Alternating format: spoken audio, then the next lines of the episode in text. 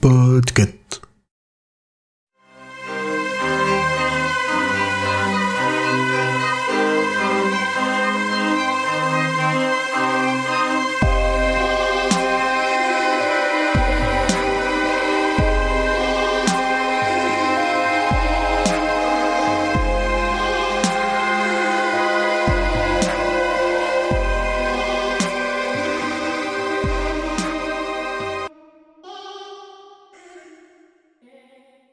Vendredi, 2 heures du matin, Al était assis sur le banc près de l'ascenseur, le seul endroit du troisième étage où un mec au boulot pouvait fumer tranquillement une sèche quand Warwick monta.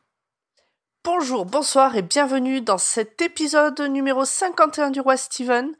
Aujourd'hui avec moi autour de la table, il manque du monde mais il y a d'autres mondes. Euh, Ouais. Julien, salut. Bonsoir. Grand Poil. Bonsoir. Urde. Hello tout le monde Et notre invitée Delphine. Salut Ah Bonsoir Salut Delphine. Delphine qui est euh, co-host de Agatha Christie et de Radio Beer Catch.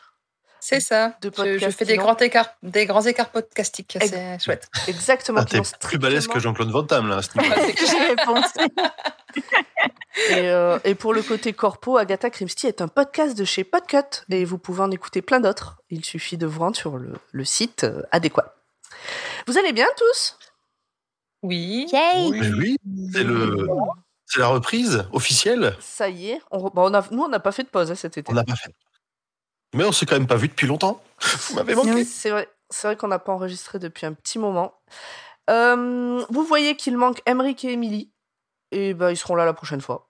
Voilà, tout simplement. Ils ont des mots d'excuses. Ils ont Exactement. des mots d'excuses en plus. Ils ont été validés par la. CPE. Absolument. on accepte. C'est euh, qui la CPE Bah, c'est pomme. Hein. C'est moi. Ah. Bon, D'accord. ah, je croyais que c'était la chef d'établissement, Pomme. Ah non, ça c'est euh, Julien. Non, ça plutôt, c'est. Urde. D'accord. Ah bah. Ah, non. Ah, d'accord Vous m'apprenez un truc du coup. Vous avez été- Il y a eu des promotions cet été, on vous a pas dit, mais. euh, D'accord. Alors, euh, vu ce qui se passe après dans le bouquin, je sais pas si être chef d'équipe c'est un bon plan, mais on en reparlera. Bah écoute, vu, elle a des rats partout, elle aime ça, ça- c'est bien. Non, c'est bien. Moi, moi avant de, de commencer, euh, je voudrais parler des, des gens qui nous envoient et qui nous disent des mots gentils. Dans le chat. dans le dans le chat, dans les messages, par exemple, euh, là, dans, quand on a fait euh, les questions, tout ça, il y a Ferry Fati qui est dans le chat d'ailleurs, je l'ai vu, qui a envoyé un message. Alors je vous le lis. C'est pas une question, du coup, c'est pour ça que je l'ai pas mis dans les questions. Et qui dit Ail Pistoleras, euh, enfin Pistolera et Pistolero de mon podcast préféré. Je n'écoute quasiment plus que vous depuis un moment. En même temps, on prend beaucoup de temps. Euh, je n'ai pas de questions, je voulais seulement vous remercier pour votre travail sur ce podcast. Je n'avais jamais lu de livre de Steve Wu avant de vous écouter. J'ai pris un plaisir monstre à découvrir cet écrivain à travers vous, et en particulier La Tour Sombre, alors que je n'aime pas trop le fantastique en général. Dont j'ai mis du temps à écouter le dernier épisode pour retarder mes adieux à mon cathète préféré après le vôtre. Grâce à Mhm. vous, je me suis acheté plein de livres de Steve Wu que je compte lire pendant mes vacances et je compte bien passer la fameuse épreuve du tome 1 de La Tour Sombre. Grand merci et normalement à demain, donc c'était hier. Hein. PS, j'ai commencé Bazar et hâte de vous entendre en parler. On a donné envie à quelqu'un de lire du Stephen King. C'est génial. C'est exactement pour ça qu'on fait. Et c'est Et je, con- pour ton je confirme euh, pour l'épreuve du feu de du premier volume. Courage. Moi, je, je l'ai lu il y a pas longtemps. Vais- J'ai écouté euh, vos épisodes sur la Tour Sombre avant de lire le premier épisode. Mais Le du coup, il est passé vachement bien le premier. Je l'ai trouvé relativement Bon, bien parce que je savais qu'après c'était mieux peut-être. Quand on entend plein de mal, tu le, tu le reçois plus facilement, je pense. C'est peut-être ça aussi, ouais. Ça doit être ça. Je Mais là, j'ai je commencé le répéter, deuxième. mais on a une expression en Suisse pour ça qui s'appelle être déçu en bien. C'est ça, ouais. C'était moins pire que ça à quoi je m'attendais. Oui. Mais donc, en tout cas, merci beaucoup Ferry Fati. Et euh, comme elle, n'hésitez pas à nous lâcher euh, des étoiles et des coms sur euh, iTunes ou votre appli de podcast préféré. Euh, T'as vu, on fait de la pub. ouais, On fait des trucs de, de euh, podcasteurs pour de vrai. Moi, j'ai rencontré un auditeur cet été, un vrai de vrai, en, en chair et en os. Ils existent, il y en a au moins un en tout cas, je l'ai rencontré, euh, qui s'appelle Marc, et euh, qui m'a dit plein de choses Marc. gentilles sur le, sur le podcast, sur l'équipe, sur ce qu'on fait, etc. Mais surtout, qui m'a dit cette chose vachement importante, et je pense que c'est pour ça, enfin, je l'ai je l'ai en tête, il fallait absolument que je vous le dise parce que c'est important. Il a dit que surtout, fallait que jamais j'arrête de râler. Donc, sur ce bon Je conseil. suis d'accord. Avais-tu be- avais-tu tant besoin que ça d'encouragement? Non, Moi, je suis d'accord aussi. Ça plaît. non, non, il faut, Non, faut être naturel. auditeurs, ça plaît aux auditeurs. euh, Non, je mais c'est vrai qu'il a dû sentir que tu doutais un peu dans certains épisodes. euh, D'ailleurs, tu peux peut-être, euh, comment dire, ça peut être un teasing de ton prochain résumé de résumé. Ah, il est- Euh, qui est sorti d'ailleurs. Au moment où on parle, il est déjà sorti. Euh, au moment où on enregistre, il est programmé, puisque est c'est après-demain. Et au moment où il sort, euh, c'est celui sur Carrier est déjà sorti. Mais je râle beaucoup dedans, vous inquiétez pas. vous verrez si vous Moi, je trouve pas ça va. Mm. Mais c'est à la haute... Bon bref, c'est à la hauteur de mon ressenti. Euh, J'ai encore deux autres annonces à faire et après on attaque. La première, c'est que comme la dernière fois, on va vous faire gagner euh, un tome de, enfin pas un tome, un exemplaire de Danse macabre du livre de poche pendant l'enregistrement. Donc il faut être présent, il faudra mettre un mot précis dans le chat au moment où on vous le dira et du coup euh, il y aura un tirage au sort. Et ensuite, avant, on sait pas quand, on verra. C'est Julien qui décidera puisque c'est lui qui gère les tirages au sort. On vous fera gagner un exemplaire de Charlie. Toujours de Stephen a- King, parce que sinon euh, ça n'a pas de sens. Il a l'air heureux d'apprendre qui gère les tirages au sort. Ben, C'est-à-dire que c'est le seul qui sait faire, je crois, de nous tous. Surprise. Avec le bot Ouais. Avec Ouais. les petits trucs qui tournent et tout Ouais. Ouais, ouais, t'es le seul à savoir oui. faire. Et donc, on fera un exemplaire de Charlie parce qu'on en a un en rab. Euh, et au lieu qu'ils prennent la poussière pour les années à venir, on a décidé de Et vous que le des faire rats le mangent. Voilà. que des Et de manière exceptionnelle, on envoie enfin un tome avant de, avant de faire l'épisode. C'est ça. Du coup, un auditeur, une auditrice, euh, quelqu'un pourra euh, lire ce livre avant qu'on le full spoil. Et donc, le tirage aura lieu aussi pendant l'épisode à un moment donné. Je crois qu'on est bon. Trigger warning, il y aura des rats dans l'épisode. Si vous aimez pas les rats, arrêtez l'épisode tout de suite parce qu'on pourra pas faire autrement que Carrément, parler. Et là, là, ouais, c'est pas une bonne. Et des, pas une des bonne gros, idée. des dégueulasses. Je Des, des propose rats et des maintenant bestioles qui volent. Que je parle depuis déjà bien longtemps de laisser la parole à Urde, qui va euh, nous dire de quoi on va parler ce soir.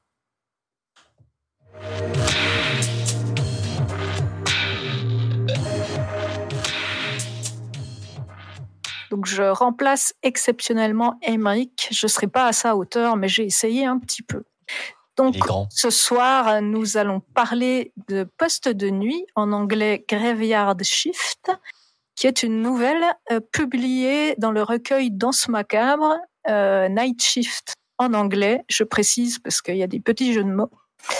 Euh, la nouvelle est parue en 1970 dans le magazine Cavalier aux États-Unis. C'est un cousin de Playboy. Euh, Playboy, rappelons-le, c'est euh, pas qu'un magazine de madame pour les messieurs, c'est aussi des histoires. Et du coup, est-ce que Et- Cavalier poste des photos de cheval nu? Alors, j'ai pas été jusque-là, mais peut-être des dames avec des bottes Des jockeys, de- des jockeys. J'ai demandé si c'était des, des Je- messieurs pour les mesdames, du coup. Euh, alors non, c'est des je ne sais pas quoi pour les messieurs. C'est un magazine euh, de, de monsieur. J'ai pas été aussi loin euh, en toute honnêteté.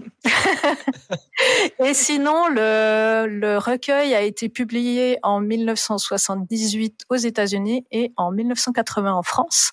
Il a été traduit par Loris Muraille et Nathalie Zimmerman. Il me semble qu'ils ont bien fait leur boulot et elle fait environ 25 pages, donc ça va. On a, je crois qu'on a tous survécu à la longueur euh, de notre histoire. Je crois qu'ils ont Donc- bien fait leur boulot, sauf pour les heures. Ah oui, sauf ça. euh, pour l'heure. Ouais, Il y effectivement. a eu quelques confusions euh, Ouais. dans la nouvelle qui, qui est un peu chiante. Je, Oui. Petit point, euh, petit point euh, Wikipédia. Cavalier est un magazine mensuel de la presse masculine américaine dans le style de Playboy fondant 52. Et il a notamment publié des nouvelles et des articles de Isaac Asimov, Ray Bradbury, Robert Coover, Stephen King, euh, euh, plein de gens. Ah, et donc Voilà. les gens, la- les gens, les- le, comment dire, lisaient vraiment le contenu. C'est ça, il de ces regardait les magazines. images et il Mm. lisait le contenu. Non, non, justifier son achat pour dire je vais lire la dernière nouvelle de Stephen King. Voilà. Moi, j'achète Playboy. Mais euh, du coup, euh, euh, du coup, on ne sait pas s'il y, a- s'il y a des madames avec des bottes euh, d'équitation. Ça, Ah ouais, le mystère reste entier. Euh, maintenant, je vais attacher, euh, je vais attaquer le mini. Joli. euh, bon. Soirée Je vais attaquer le, le tout petit résumé. Allez. Donc, euh, c'est l'histoire du raton Roger qui rêve de tricoter le plus beau bonnet de l'univers. Il va rencontrer Al de la filature Gates Fall. Ensemble, ils vont mettre en commun leurs atouts pour fabriquer le plus beau des bonnets et le présenter au terrible juge des bonnets, le juge Warwick. Oh mince, je me suis trompée. Oh, mais alors Oh là là, j'ai confondu avec une autre histoire, puis j'ai fait un petit mélange. Oh là là. Donc en fait, c'est une histoire de bonhomme, d'un immense, d'un immense et vieil immeuble et de plein de rats, et de vermines, et de champignons, et de trucs qui puent, et surtout d'un troisième sous-sol bien mystérieux et qui fout les chocottes. Ah, ça. Ah, ça, Et ma maintenant bonne dame? Ah ça Donc commençons par un tour de table. Je vais commencer par euh, bah, Pomme, allons-y. Euh, alors, euh, je. C'est. euh, euh, cette nouvelle ne fait que 25 pages et j'ai pas un avis simple, c'est terrible. J'ai. Alors, il y a, il y a un orage qui est en train de péter au-dessus de ma tête, je sais pas si on l'entendra ou pas. On l'entend pas du tout. Au pire, c'est pas au pire, ça coupera tout. Euh, j'ai eu l'impression de lire deux nouvelles en une. C'était bizarre. Il y a un moment donné, il y a un switch dans l'histoire et je comprends. Enfin, la deuxième partie, je l'ai pas forcément comprise. Euh, et du coup, je trouve que c'est pas forcément une nouvelle qui est bien écrite, mais j'ai bien aimé la lire. Et je pense que c'est une nouvelle à lire, comme elle est courte, c'est plus faisable que pour d'autres. Vraiment dans l'ambiance, euh, le silence au maximum, etc. C'est, c'est une nouvelle d'ambiance. L'histoire en elle-même, elle est pas. euh, vous dis, j'ai même pas compris la fin euh, en elle-même, et pourtant elle m'a foutu les chocottes. Les chocottes. Donc voilà. Et comme je pense qu'on l'a dit plein de fois, euh, Stephen King, ce qu'il aime, c'est l'histoire et pas la fin, il s'en fout. Euh, je pense qu'en fait, c'est pas une histoire d'horreur avec des rats, c'est une histoire d'horreur sociale où on oblige des gens à travailler de nuit dans des conditions exécrables avec un chef de merde.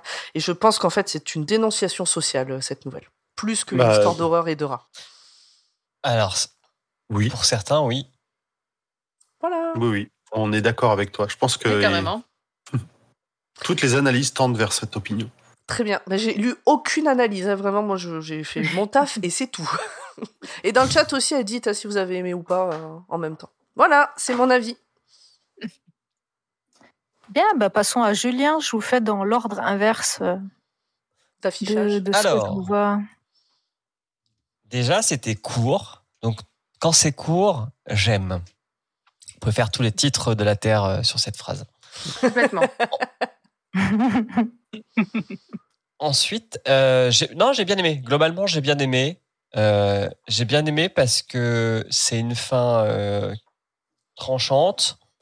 J'ai bien aimé parce que on- l'ambiance est cool. Ce côté, on y va progressivement, progressivement, et à la fin, on ces hordes de rats et cette grosse bête euh, mutante euh, qui est là. euh, c'est, j'ai trouvé ça sympa.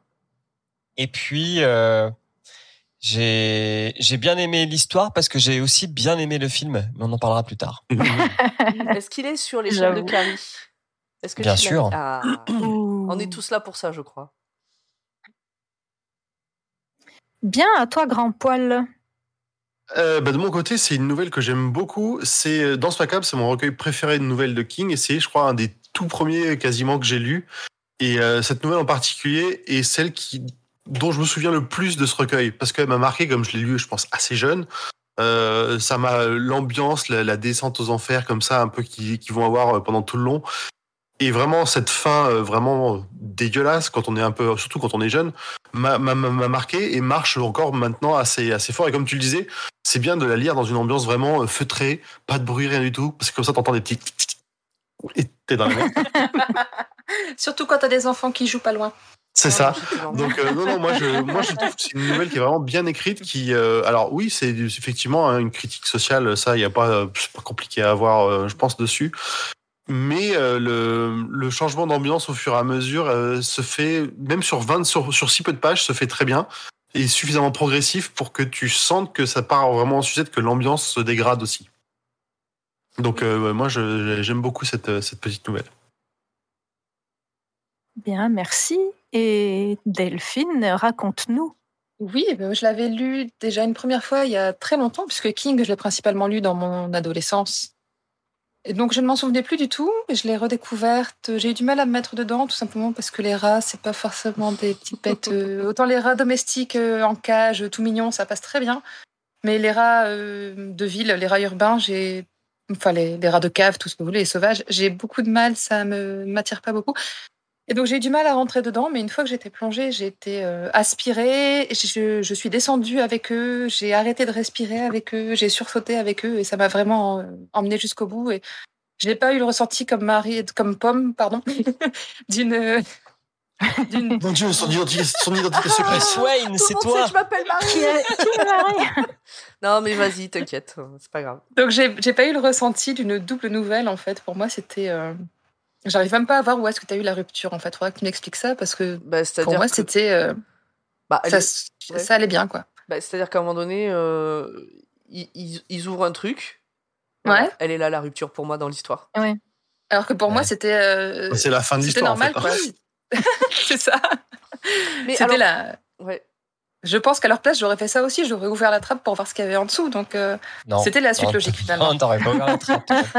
Disons que à ce moment-là, Bah, dans trouve- dans l'état d'esprit où ils étaient à ce moment-là, peut-être que si. Mais je pense qu'on en reparlera pendant le, Ouais. le résumé. je trouve que c'est à ce moment-là qu'on passe de critique sociale à euh, King fait une histoire de peur.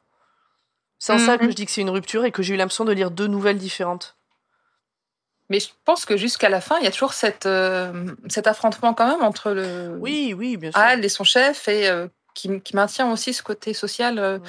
et de l'ouvrier qui se rebelle et qui peut pas, euh, Mhm. Mais- qui une fois qu'il a commencé à se rebeller, peut pas dire ah bah non c'est bon parce qu'autrement il a tout perdu face au chef. Alors, le saviez-vous Mais Stephen King a vraiment travaillé dans une tisserie? Puisque ça se passe dans une dans une usine. Bon, vous, vous me niquez ma chronique en fait là. C'est pour teaser. Très bien, non mais très bien, ça va plus vite. hein. On va gagner du temps après. Et toi, Urde Eh bien, euh, moi, j'ai trouvé ça court et efficace. Et euh, de ce fait, euh, effectivement, il- ça me manque un petit peu. Par contre, l'ambiance, je l'ai trouvée très bonne. Euh, voilà, ça, ça, ça pue. Il y a les rats. Moi, j'ai pas peur des rats, donc euh, voilà. Euh, mais c'est vrai que cette, cette ambiance euh, fonctionne bien. Donc, euh, bonne expérience. Après, moi, les nouvelles, euh, je suis très rarement déçue. Donc, de toute façon, je suis bon public. Alors après, moi, l'autre truc aussi que j'ai pas dit, c'est que je j'étais persuadée que c'était une histoire de fantôme euh, et que ça se passait dans un cimetière et que c'était l'histoire d'un gardien de nuit dans un cimetière et qu'il y aurait une histoire de fantôme ou de vampire ou de quelque chose comme ça, puisque le titre anglais est Graveyard Shift et que Grave c'est tombe. Et Graveyard, c'est bien le cimetière de toute façon. Et, Grave, et Graveyard, c'est le cimetière. Donc vraiment, je pensais que c'était ça. Et je sais pas si je spoil ta chronique, Grand Poil. Euh, non, nous a expliqué que, en fait, il n'y a pas de traduction littérale, mais ça correspond au poste de nuit qui est le dernier de la nuit, en fait, avant qu'on repasse sur les postes de jour. Dans les 3-8. C'est ça. Oui. Ouais, c'est ça. Parce que les shifts, c'est les. Je sais même pas comment traduire ça en français. C'est les- l'écart, euh, euh, les- l'écart les- de. ouais. Les postes, hein, tout simplement. Ouais, les Mm. postes. les Ou les euh, équipes. Ouais.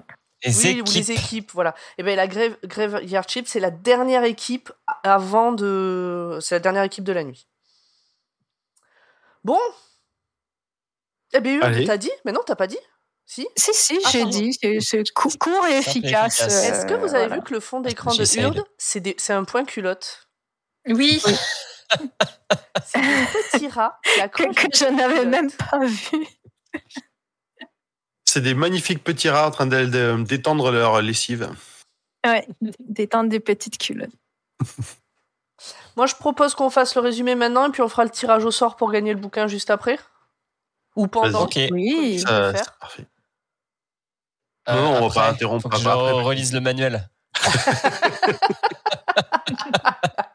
Il n'est pas compliqué normalement de mémoire, mais euh, Donc, Je, je lance, euh, je lance le jingle. Vas-y.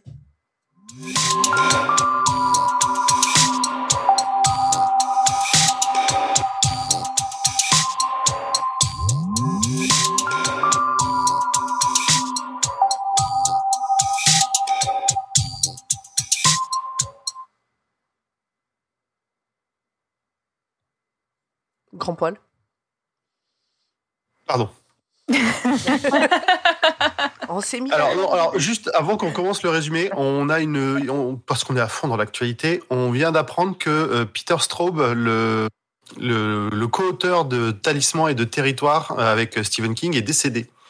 Ok. Donc je tenais, à- Ah. c'est c'est ça, ça, on vient d'avoir le, je viens de voir passer le- l'info. Je pense que c'est important de le mentionner. C'était quelqu'un de, de vraiment important même pour les fans de King. Donc euh, bon, voilà, Euh, nos hommages à, à- nos hommages à lui, et puis à, à King derrière. Et je pense qu'on on, on fera son, on fera ce diptyque euh, bientôt, enfin bientôt. C'est un gros morceau aussi. On va peut-être pas se lancer trop vite, mais Non, Franchement. Mettre le mot diptyque et gros morceau si proche dans une phrase, c'est prendre beaucoup de risques. Eh, t'as vu, la langue, la j'avoue. langue a pas fourché. Il y a eu un petit instant de doute.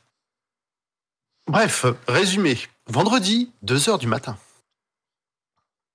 Euh, hein, par Oui, contre. oui, oui, oui, oui. Dès le début, nous faisons la connaissance de Hall, un homme entre 25 et 30 ans, selon mes estimations. Il va de petit boulot en petit boulot à travers le pays, et là, tout de suite, il est conducteur d'un gros engin appelé la fileuse à la filature de Gatesfall, dans le Maine.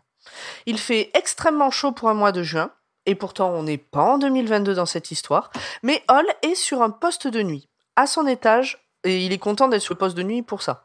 À son étage, euh, donc le troisième, il n'y a personne à cette heure-ci et ça l'arrange. Il aime pas bien les humains, euh, Hall. Il n'aime pas non plus les rats et par contre ça des rats, il y en a plein à cet étage. C'est au moment de sa post-club que débarque son chef d'équipe, Warwick, qu'à partir de, moment, de maintenant je vais appeler le chef. Et ça non plus, il aime pas bien. Surtout que ben, normalement ça arrive pas qu'il vienne, euh, lui. Donc il est là, euh, Warwick, le chef, pour lui proposer de bosser sur le nettoyage du sous-sol quand l'usine sera fermée. C'est un peu mieux payé, même si ça va vraiment pas être une partie de rigolade vu l'état des lieux. Hall accepte. De toute façon, il fait des petits boulots, lui, c'est pour se faire un peu plus de thunes. L'accent est je crois on, on parle de x4 ou quelque chose comme ça. Ouais, un truc Ouais, comme ouais. ça. ouais. Ouais. L'accent. Par contre, est- euh, La semaine est x4 Le le week-end. 4 juillet. Le 4 juillet. Ah oui, c'est ça. Et euh, moi, je tiens quand même à dire que balancer des canettes sur les rats, c'est pas cool, même si t'aimes pas les rats. Voilà. Bah, C'est-à-dire que moi, euh, si j'ai un rat qui s'approche et qui potentiellement peut me mordre et euh, me filer une saloperie, je lui balance toutes les canettes que je trouve. hein. Oui, mais là, Ouais, ils sont pas méchants, ils le matent seulement, tu vois. Ils sont. Ouais, mais il le mate bizarrement quand même. Dès le début, tu sens que ces rats, ils ont Le un rat. truc, quoi. Il a pas baissé les yeux. Alors attendez, on a ça. un problème. Notre image est figée Ah oui, et je ne sais pas pourquoi et je ne sais pas comment. Voilà. T'as fait non, pause ouais, euh, ben non, non, absolument pas. je n'ai Ah oui, touché effectivement, ça, ça a figé là. rien. J'ai Alors, relancé quand c'est le. comme ça, euh, ce que tu peux faire, c'est genre tu sors du salon et tu reviens.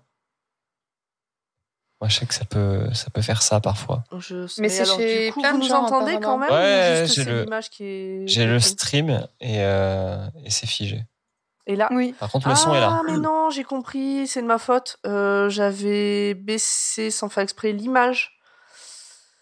Ah oui, on a Euh, réduit. je réduit la fenêtre. Ah, voilà. J'ai réduit la fenêtre et voilà. Bon, Ah désolé. là là là là, terrible, les joueurs du, du joueur français. Euh, très bien. Et oui, mais moi, c'est pas mon métier. Alors. Quelle indignité. Oh Voilà. non, pitié. Il est toujours caché pas loin, Nicolas Sarkozy. Je peux te le ressortir à tout moment. hein. Donc, euh, l'accent est beaucoup mis sur le fait que l'usine grouille de rats. Voilà, on vous l'a dit, ça va parler de rats du début à la fin. Ils vont être de plus en plus gros et de plus en plus dégueulasses. Il, il- il précise quand même bien que c'est quelque chose qu'ils font pas très très souvent, donc ça fait vraiment longtemps que le sol a pas fait eu un petit 10 ans. un petit nettoyage. Ah ben en fait Ouais. ils le font parce qu'ils ont été retoqués par euh, les services d'hygiène euh, qui leur laissent Mm. pas le choix et que ils expliquent aussi qu'il y a régulièrement des inondations donc euh, les sous-sols sont vraiment dégueulasses. Mhm. Ça promet pour la suite. J'ai une anecdote. Ah vas-y. Quand on habitait à Paris, euh, notre premier appart qu'on a pris ensemble avec madame, euh, on avait une cave. Euh, Bande de riches. Alors, Non, c'était l'appartement, la cave, en fait. c'est ça. alors, je, je- je pense que je n'ai pas de photo de cette cave, mais déjà quand tu descendais, tu avais l'impression de descendre dans un donjon. Donc c'est- vraiment, c'est un épisode de Game of Thrones d'aller euh, d'aller dans la cave. Euh, pas de lumière et tout, tu t'éclairais avec euh, avec une frontale. Et euh, bah, il y avait des rats dans la Hmm. cave, donc tu pouvais pas stocker tout ce que tu voulais parce que, enfin, pour, pour vous dire, on allait très rarement au fond de la cave, enfin au fond de notre pièce, parce qu'on savait qu'il y avait des araignées et des caves et que c'était dégueulasse. Donc on stockait des trucs qui potentiellement allaient être jetés parce qu'on savait qu'on n'en allait vraiment pas trop avoir besoin. Et les trucs dont on avait besoin, on les mettait vraiment à côté de la porte, tu vois. Pour vraiment, tu ouvres la porte, tu prends ton truc et tu remontes. Tu vois, genre euh, le ventilo ou, euh, ou ton chauffage, tu le mets là parce que tu sais que tu vas le, le rechercher. Ouais. Et un jour, juste avant qu'on rende euh, l'appart, euh, on est parti en vacances et il y a eu une inondation. Euh, parce qu'il y avait une canalisation qui passait dans notre cave et il y a eu trop d'eau qui est passée par cette canalisation. Elle a pété, elle a inondé notre cave et on a eu la joie de retrouver une dizaine de rats morts dans notre cave Oh, euh, quand on a dû la débarrasser. Ah, trop bien. Super. Quel Donc, bonheur. c'est- tout ça pour dire que euh, ce roman aurait pu se passer à Paris 17e. Il n'y a pas très longtemps. Et pourtant, les, rats savent nager, donc euh, Ouais, mais s'ils ont été coincés. euh, ouais, c'est ça. Oui, c'est ça, ils savent nager, mais bon, il y a un moment, euh, l'humain, il sait nager aussi. hein. Oui. Quand il est bloqué, il est bloqué. Oui, oui, oui, oui. Ouais. Ouais, bah, le rat, il a pas de médaille d'or aux Jeux Olympiques, alors c'est bon, il sait nager, mais Ouais, il nage bien quand même. Lundi, pense, 23h. Ils sont 36 bonhommes à avoir répondu à l'appel pour nettoyer le deuxième sous-sol. Ils auront de la lumière et des jets d'eau puissants. Tout le monde se prépare pour descendre. Hall a l'impression qu'il va arriver quelque chose et ça lui plaît pas. Mardi, 2h du matin. C'est plutôt très très dégueulasse là-dessous et ça pue la moisissure, la chaleur et la rivière polluée. Hall décrit entre autres des champignons vénéneux blancs et chauds sur un mur. Et puis il y a Oh. les rats, des centaines d'énormes rats aveugles, pas peureux et plutôt agressifs. Les les champis, je crois que je les ai vus dessiner dans les catacombes de Paris. Il y a une salle de champignons avec des, des gros graffitis de trucs vraiment sales. Ah ouais. Ah, là, la Ah. manière dont il en parle, euh, ouais, Ça donne pas envie, non Ah non. Non. Et les champignons m'ont plus dégoûté que les rats, perso. euh. Bah, ce description est très, très sale, c'est le côté vraiment euh. Vivant, chaud, chaud au toucher. Euh, Non, Ouais. mais tu l'imagines bien, ouais, cette cave euh, dégueulasse là. Ouais, puis il y a plein de, de bordels euh, euh, de chenilles, comme on dit en Suisse. Donc, euh, t'as- autant de la paperasse que, que de la laine ou je sais pas quoi et tout. Oui, c'est- des, des chutes de tissus. de fils, tout ça. ouais. Ouais. Des meubles. C'est le truc qui aime bien l'humidité, qui, qui est bien Ouais, fait pour voilà. les rats. C'est... Oui, et puis Mm. ça a pris la flotte plein de fois, donc euh, c'est on peut Ouais, c'est ça. imaginer, euh, ouais, on peut bien imaginer le truc. Mhm. Dans le chat, il y a Zolex73 qui dit On a tout pour un bon repas, des rats et des champignons, manque que la crème. Effectivement. c'est vrai. Euh, on était où? Mardi, 4h du matin. Pause repas. Mm. Un des gars manque à l'appel. Il a été mordu par un rat gros comme un chat et a dû rentrer chez lui. Fin de la pause. Déjà, un rat gros comme un chat, ça commence à être pas mal. hein. Oui. Oui. Après, c'est Mardi. pas un petit chat. Pff, même, même. hein. Mardi, 7h du matin. Fin de la première nuit de nettoyage. En rentrant chez lui, euh, Al a l'impression que lui et le chef sont liés, mais il ne sait pas pourquoi. Une fois au lit, il rêve de rats. ils savent surtout que ce qu'on nous décrit dans tout le début de cette, euh, de cette nouvelle, c'est qu'il y a quand même une animosité entre les deux et euh, ils, se, ils peuvent pas se piffrer quand même. hein. Ouais, mais tu vois, par exemple, ça, ça fait partie des petits moments où, euh, tu vois, ils sentent qu'ils sont liés. Quand tu connais la suite de l'histoire, tu pourrais presque te dire qu'il y a un truc peut-être un peu euh, fantastique, machin. Pourquoi il a Oui, mis ça là, oui. on sait pas. Une intuition. Le Shining des rats. Ouais. Mercredi, 1h du matin. Alors, c'est là que c'était mal traduit, puisque dans la VF, il y a marqué mercredi 13h. Oui, je Bah, confirme, ça ça m'a fait bloquer aussi. Bref, d'ailleurs, donc, on parlait des rats, et puisqu'il en rêve, euh, en termes de rats, rien ne s'arrange. Les travailleurs en délogent de plus en plus, et ils sont de plus en plus gros et de plus en plus agressifs. Alors je crois que j'en parle pas dans le résumé, mais en fait, ils ont des, des énormes lances à eau, mais qui détruisent tout sur les passages et qui butent les rats euh, tellement c'est fort. Ouais, bah c'est un peu comme des lances à incendie, ça a l'air aussi puissant que ça. ça. euh. Et en fait, ça, ils font le Mhm. nettoyage comme ça. Ils détruisent tout ce qu'ils trouvent avec ça et après, ils remontent et ils ramassent. Un groupe de gars ne veut plus bosser tant qu'ils n'ont pas de gants de protection. Parce qu'ils n'ont pas de gants de protection. Et un dénommé Carmichael se fait mordre le téton par un de ces monstres. Il a mal, il crie, il veut être dédommagé. Le chef lui assure qu'il le sera. Un autre ne veut plus bosser dans ces conditions et ils sont plusieurs à le suivre. Après tout, ils ont été embauchés pour nettoyer, pas pour dératiser sans équipement.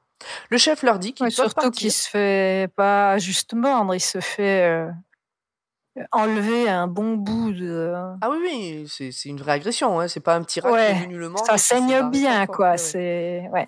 Puis ça refile des maladies quand même. Les rats, c'est pas, euh, c'est pas juste une blessure euh, comme ça, quoi. Les rats d'égout. Bah, ça, Ça fait peut. très mal. Hein. C'est déjà un rat normal, ça fait très mal. Donc euh, un, rat euh, sauvage, j'ose pas imaginer. Mm. Surtout de cette taille-là. Euh, donc le chef leur dit euh, au petit groupe de, de rebelles là, euh, enfin de rebelles en fait, au petit groupe qui veut avoir euh, des conditions de Qui veut travail de la tout à thune. fait normales. Non, en plus ils demandent, enfin ils demandent. Je pense qu'ils demandent, s'ils ont le choix entre plus de thunes ou des conditions de travail où ils risquent pas de crever à chaque pas, ils choisiraient les conditions de travail où ils risquent pas de crever à chaque pas. Oui. Mais bon, ils disent là, ça, bon, ça peut pas continuer comme ça. Et donc le chef leur dit qu'ils peuvent partir s'ils le veulent, mais qu'ils ne comptent pas retrouver du boulot dans le coin euh, après ça. Tout le monde se remet au travail du coup. La pression de le blacklist. Bah, C'est-à-dire qu'on parle pas de de, de, de start-upers euh, informaticiens qui peuvent retrouver du boulot plus ou moins en claquant des doigts demain matin si jamais ils en trouvent plus euh, à l'usine. quoi. Oui, non, c'est sûr. Jeudi, 2 heures du matin. Notre héros et son compère. Alors ouais, parce que depuis le début, il est avec un autre gars euh, avec un nom que j'ai pas noté et je, il s'appelle son compère. Ils bossent en binôme.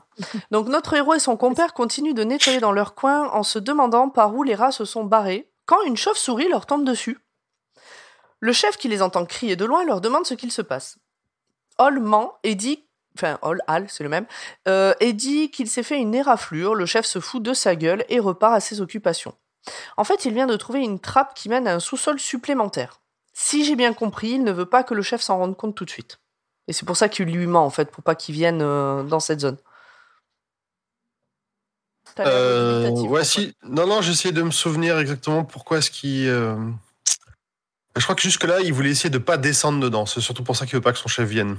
Ah. Je crois que c'est ça, ouais. À moi, dès le Il départ, je me suis dit, prépare un truc. Non, non, je C'est là pense où il plus. dit, euh, il sent que ça grouille en dessous. C'est Ouais, après ouais, je crois ouvre. Non, c'est avant, c'est avant, je crois. Avant, il entend déjà des bruits, euh, des bruits à ce niveau-là et il a pas trop envie de- d'ouvrir et de descendre voir ce qui se passe. Surtout que c'est vraiment une.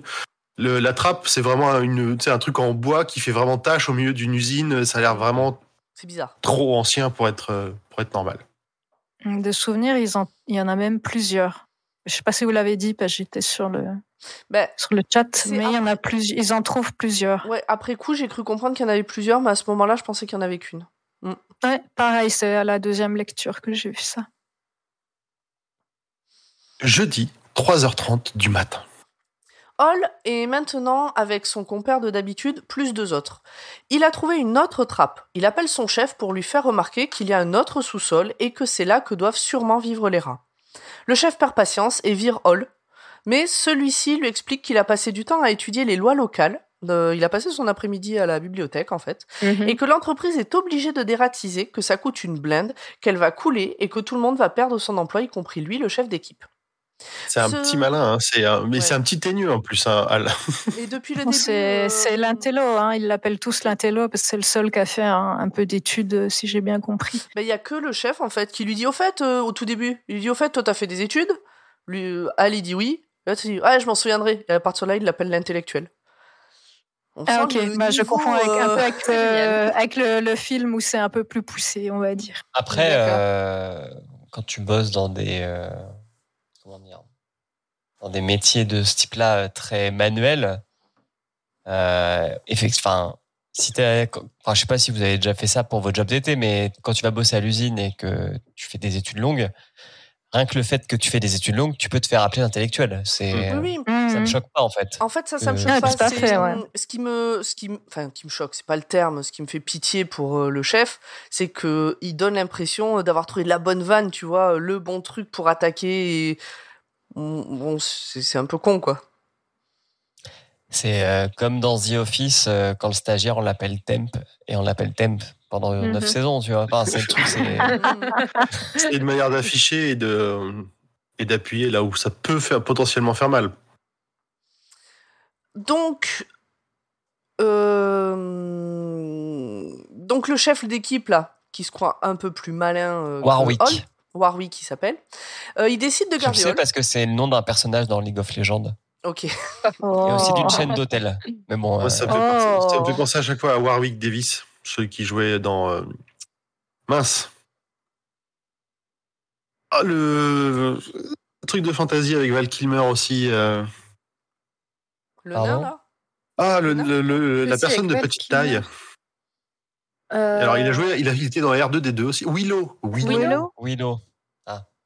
Alors, Ce film qu'on croit que c'est un film pour enfants, mais c'est pas un film pour enfants? Pas trop. Moi Je je l'ai l'ai vu je l'ai regardé avec beaucoup- mes enfants et il y a des moments où tu. Ah Moi, je l'ai vu beaucoup petite euh, et ma nounou appelait ça le nain. Et c'est pour ça que c'est le premier nom qui m'est venu Ah oui. euh, quand on a parlé. Je pensais à Willow. Rémi B avait trouvé le nom du. euh, Batman. le nom du. Batman, euh, oui, Val Kilmer a fait Batman, mais c'était pas ça. Ah bah DJ Paragon aussi avait trouvé Willow. Heureusement, on a un chat euh, meilleur que nous. Ah bah, ils sont au taquet. Moi, Ah, ça il y a me fait Loylon qui penser dit à... euh, League of Legends représente. Ah, Donc, Ouais, Warwick, moi, ça me, ça me fait penser à une bière, mais c'est Vartek. Ah, oui. En fait, c'est Vartek, c'est une bière euh, suisse, euh, si je me trompe pas. C'est Voilà. un, c'est un humain qui est devenu un loup-garou. Dans Willow Ou dans LOL? Non, dans League of Legends. Ah, en. Suisse? De quoi on parle Il boit de la bière. Ça devient compliqué, là. euh, Il se, tra- il se transforme en buvant de la bière. Donc, ce chef-là, Warwick, qui se croit euh, plus malin puisque c'est lui le chef, il décide donc, après avoir viré Hall, euh, finalement, bah, il décide de le garder, mais de l'envoyer avec son compère, euh, le pauvre gars qui a rien demandé et qui se retrouve euh, du coup dans l'histoire, euh, dans le sous-sol pour dératiser. Je dis, ah bah ouais, bah, puisque t'es malin, bah peut-être c'est toi qui va. Hall, euh, il est ok. Mais par contre, il va y aller avec le chef. Il essaie de dire, bah, il faut bien qu'il y ait un membre de la direction qui vienne constater. Imagine que je dise qu'il y en a plus que ce qu'il y a en réalité. Les autres gars se sont regroupés autour d'eux pour assister à la scène, et là il y a un concours de gros kiki qui a pas peur, euh, qui a pas peur des rats, hein, qui commence entre Hall et le chef. Dans le film, il y a une meilleure astuce pour euh, le faire descendre. J'ai trouvé. C'est Ah. rare que je trouve que le truc soit plus malin dans le film que dans le livre. Mais dans le film, il dit Mais si je trouve un trésor, faut bien qu'il y ait un membre de la direction Mm. pour pas me prouver que je l'ai volé. Ah. Mm. Effectivement, c'est smart. Yes. Jeudi, 4 heures du matin. Bon, finalement, ils arrivent à ouvrir la trappe. Euh, elle est recouverte de blattes et de champignons, ça a l'air dégueulasse rien qu'à l'ouverture. Il y a aussi un vieux loquet cassé, mais il est à l'intérieur, le loquet. Ça paraît étrange au chef. Pour Hall, c'est peut-être pour éviter que quiconque ne rentre là-dedans, justement. Au fond, on entend que ça grouille. Rats non, et que- autres chatons mignons. Que quelque chose en sorte. Bah, il dit Non, non, lui, il dit que c'est, ouais, il dit ça, il dit Ouais. que c'est pour éviter que quelqu'un rentre. Ce qui a, en, en une, c'est pas très logique non plus, hein, parce qu'il y a forcément euh, quelqu'un qui l'a fermé. Rentre et sorte, voilà, ouais. Et moi, à ce moment-là, je me suis dit, ah, on va croiser des vampires. T'attendais toujours des fantômes? Non, les fantômes, j'avais compris, mais du coup, tu vois, une cave fermée de l'intérieur, il y a que les gens de l'intérieur qui peuvent hein. Il y a une chauve-souris en plus. Il y a une chauve-souris, après on va arriver sur un autre truc. euh, voilà, je me suis dit, ah, ça y est, il va y avoir les. J'avais pas tout à fait tort en pensant qu'il y aurait peut-être des vampires, mais bon. Donc le chef Hall euh, et son comparse, terrorisés, descendent là-dedans. Le chef, virgule, Hall, et son comparse terrorisé descendent là-dedans. Ils trouvent un coffre, alors ils trouvent des bêtes, des machins, ils trouvent des, hum, des vieux meubles, et ils trouvent un coffre. Alors là, on n'est pas tous d'accord dans l'équipe sur qu'est-ce qu'il y a sur ce coffre et qu'est-ce qu'il y a dedans. Pour que moi, c'est un coffre avec un nom dessus que je n'ai pas noté et une date, 1800 quelque chose, antérieure en tout cas à la construction de l'usine. Et alors à ce moment-là, Julien, toi, t'as pensé que c'était des fournitures? Ouais, qu'en gros, c'était genre une entreprise et puis l'année de l'entreprise, tu vois, de l'année de création. Moi, j'ai pensé que c'était un, un cercueil. Alors, il y a écrit dessus Elias Varney, 1841. Voilà. Donc Oui. je pensais que c'était le nom du gars qui est dans le cercueil, mais Non, parce que Oui, généralement, quand t'as un cercueil. t'as la date de naissance et puis t'as la date de mort. bah Donc, euh, moi, je, je voyais ça plutôt comme euh, c'est effectivement une. Comment dire Je crois que c'était assez, euh, assez courant que les mecs ils mettent leur nom sur leurs affaires quand c'était dans, dans ce, de ce genre-là, la date. mais genre un coffre où Il y aurait eu des vêtements. comme quand des t'es petit sur tes quoi. Ouais, vêtements. ça. C'est ça. Pour pas qu'ils Ouais, la un perdent. peu comme une. C'est mon trésor, c'est mon. Comme une ça cantine de euh, tu vois. Ça datait d'avant la, la construction de la boîte. Ah oui, oui, une cantine de militaires, oui, effectivement. Donc c'était Ah, bizarre. de militaire, d'accord. Moi, c'est plus ce genre de choses que j'ai vu en fait. Mm. Mm. Je me suis dit qu'il y avait quelqu'un qui avait dû s'enfermer à l'intérieur pour une raison X ou Y, partir en exploration ou je ne sais quoi, qu'il avait fermé pour qu'on lui foute la paix et qu'il avait pris sa, Mais on ne le sa saura baga- sa bagage jamais. avec. Et en anglais, il y a bien écrit box. C'est pas un problème de traduction. A huge Mm. wooden box with white letters on it. Elias Varney, euh, Mm. 1841, was the mill years end, euh, ouais, je sais pas quoi. Limite, ça fait penser peut-être à des, des caisses de transport sur un bateau. Un Oui, truc oui, comme ça, tu d'accord, d'accord. Ok. Mm. J'aime bien votre explication. Surtout que du coup, euh, ça avait, par rapport à la suite de l'histoire, le fait qu'il y ait là un cercueil, ça avait absolument aucun sens. Donc, euh, Sauf dans le film. alors, Sauf dans le film. ah, peut-être le film, ils l'ont compris comme moi, du coup, en fait, euh, la lecture. euh, le film, euh, j'ai une théorie. On en parle après. Hmm. Donc ils avancent assez vite. Le, ils avancent pardon et assez vite le comparse trouve le moyen de se barrer et puis personne n'essaie de le retenir parce que Hall lui c'était pas son but qu'il se retrouve que son pote se retrouve bloqué dans cette histoire. Au fur et à mesure du périple, Hall et le chef découvrent des bestioles de plus en plus grosses et difformes. Euh, ils découvrent aussi un crâne, un cubitus. Bon, on Mhm. sent que voilà, du coup il y a- il y a, quelqu'un qui est mort là, un squelette. Euh, moi, j'ai eu l'impression que Hall, il commençait à être un peu gagné par la folie, mais via la peur, en Carrément. fait, la- d'être Ouais, ouais. terrorisé. Oui, tu sens que les, les plombs commencent à sauter là. Ouais, mais il lâchera rien. Le chef, euh, lui, enfin, il veut que le chef lâche le premier, mais en même temps, à chaque fois que le chef dit non, mais maintenant je me casse, Hall, il dit hors de question, tu bouges pas, et il le, il le pointe avec euh, la lance à incendie, que s'il l'ouvre, il lui dégomme la tête, en fait. Oui, oui. Ouais. Donc le chef, il veut, en fait, il peut pas lâcher. Enfin, c'est, c'est un truc un peu. euh, ça me fait penser quand euh, je mets ma main sur le ventre de mon chat et que avec le haut de ses pattes, il me tient les- la main et avec le bas des pattes, il racle pour que je me barre. Ah non, mais quand il racle, c'est pas pour que tu te barres, c'est pour t'éventrer comme il le ferait avec une proie. Laisse-moi croire qu'il est con et pas méchant. Et euh, je crois qu'on l'a pas dit, mais ils sont de plus, enfin, ils sont entourés par les rats de plus en plus proches. Il me semble. On- euh, Ça, ouais. Là, on arrive gentiment à 30 cm, 30 ce qui est quand même, euh, ouais, Bah, on est là sur des races de taille chien. hein. inquiétant. Ouais. Ouais. Et difforme aussi. Petit chien. Pas que Oui. gros, j'aime. Qui commence à avoir de, de moins en moins de pattes, de. Ouais. Ouais, des mutations. euh, tu- Ouais. les, entre les produits chimiques et le reste, tu sais pas trop. En termes euh. de quantité, ceux qui ont joué à A Plague Tale doivent avoir euh, une image à peu près euh, de ce que ça peut donner. Mais en gros, ce qui les sauve pour l'instant, c'est d'avoir euh, la lampe. Euh, Enfin, ça fait que les races se rapprochent pas euh, autour euh, via la Et la via lance cette lampe, aussi. Ah la oui, lance la à incendie. Et ils, Mm. mais ils sentent que les rats grignotent la lance derrière eux au fur et à mesure qu'ils Ouais. avancent. Ah oui. Donc, Ah, ça, moi, ça m'a fait. Ouais. Ah ben, tu sens que ça pue leur truc. Quoi. C'est complètement, ouais. Petit point jet d'eau. Mais sachez qu'en Suisse, on a un très très beau jet d'eau à Genève. Très bien. Rigole pas, Yurt, c'est le seul truc à voir à Genève, euh, pratiquement. Eh, mais Genève, c'est pas la Suisse. Enfin, ouais, je ne lancerai pas ce débat. C'est un jet d'eau, parce que quand on parle de jets d'eau qui peuvent tuer ou qui sont, comment dire, euh, Ah oui. dangereux, ils montent à 140 mètres. La vitesse de sortie Ah de l'eau est de 200 km heure et il y a 500 litres par seconde qui sont débités. Faut pas Donc, un conseil, ne mettez pas la tête dessus. Euh, Sauf si vous voulez vous suicider. Ce Un sera une bon belle petit, mort, un petit peeling là. Imagine, t'as ta, la ta fenêtre tête après. qui monte à 200 mètres. Pourquoi pas, hein Urde, il y a DJ Paragon qui est, qui est de Genève et tu l'as choqué. Ah. on, va perdre Oh, C'est de bonne guerre, c'est de bonne guerre.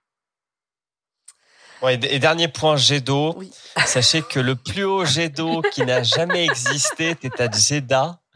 et qu'il est monté à 312 mètres. Donc, C'est-à-dire que le truc est monté pratiquement aussi haut que la Tour Eiffel. Pour vous donner Il était où, une idée, C'est ça. à Jeddah. Jedi. C'est où? C'est en Arabie Saoudite, si je dis pas de bêtises. Je crois que ça s'écrit pareil. Ouais, c'est ça. En Arabie Saoudite. Mais de, de- quelle culture?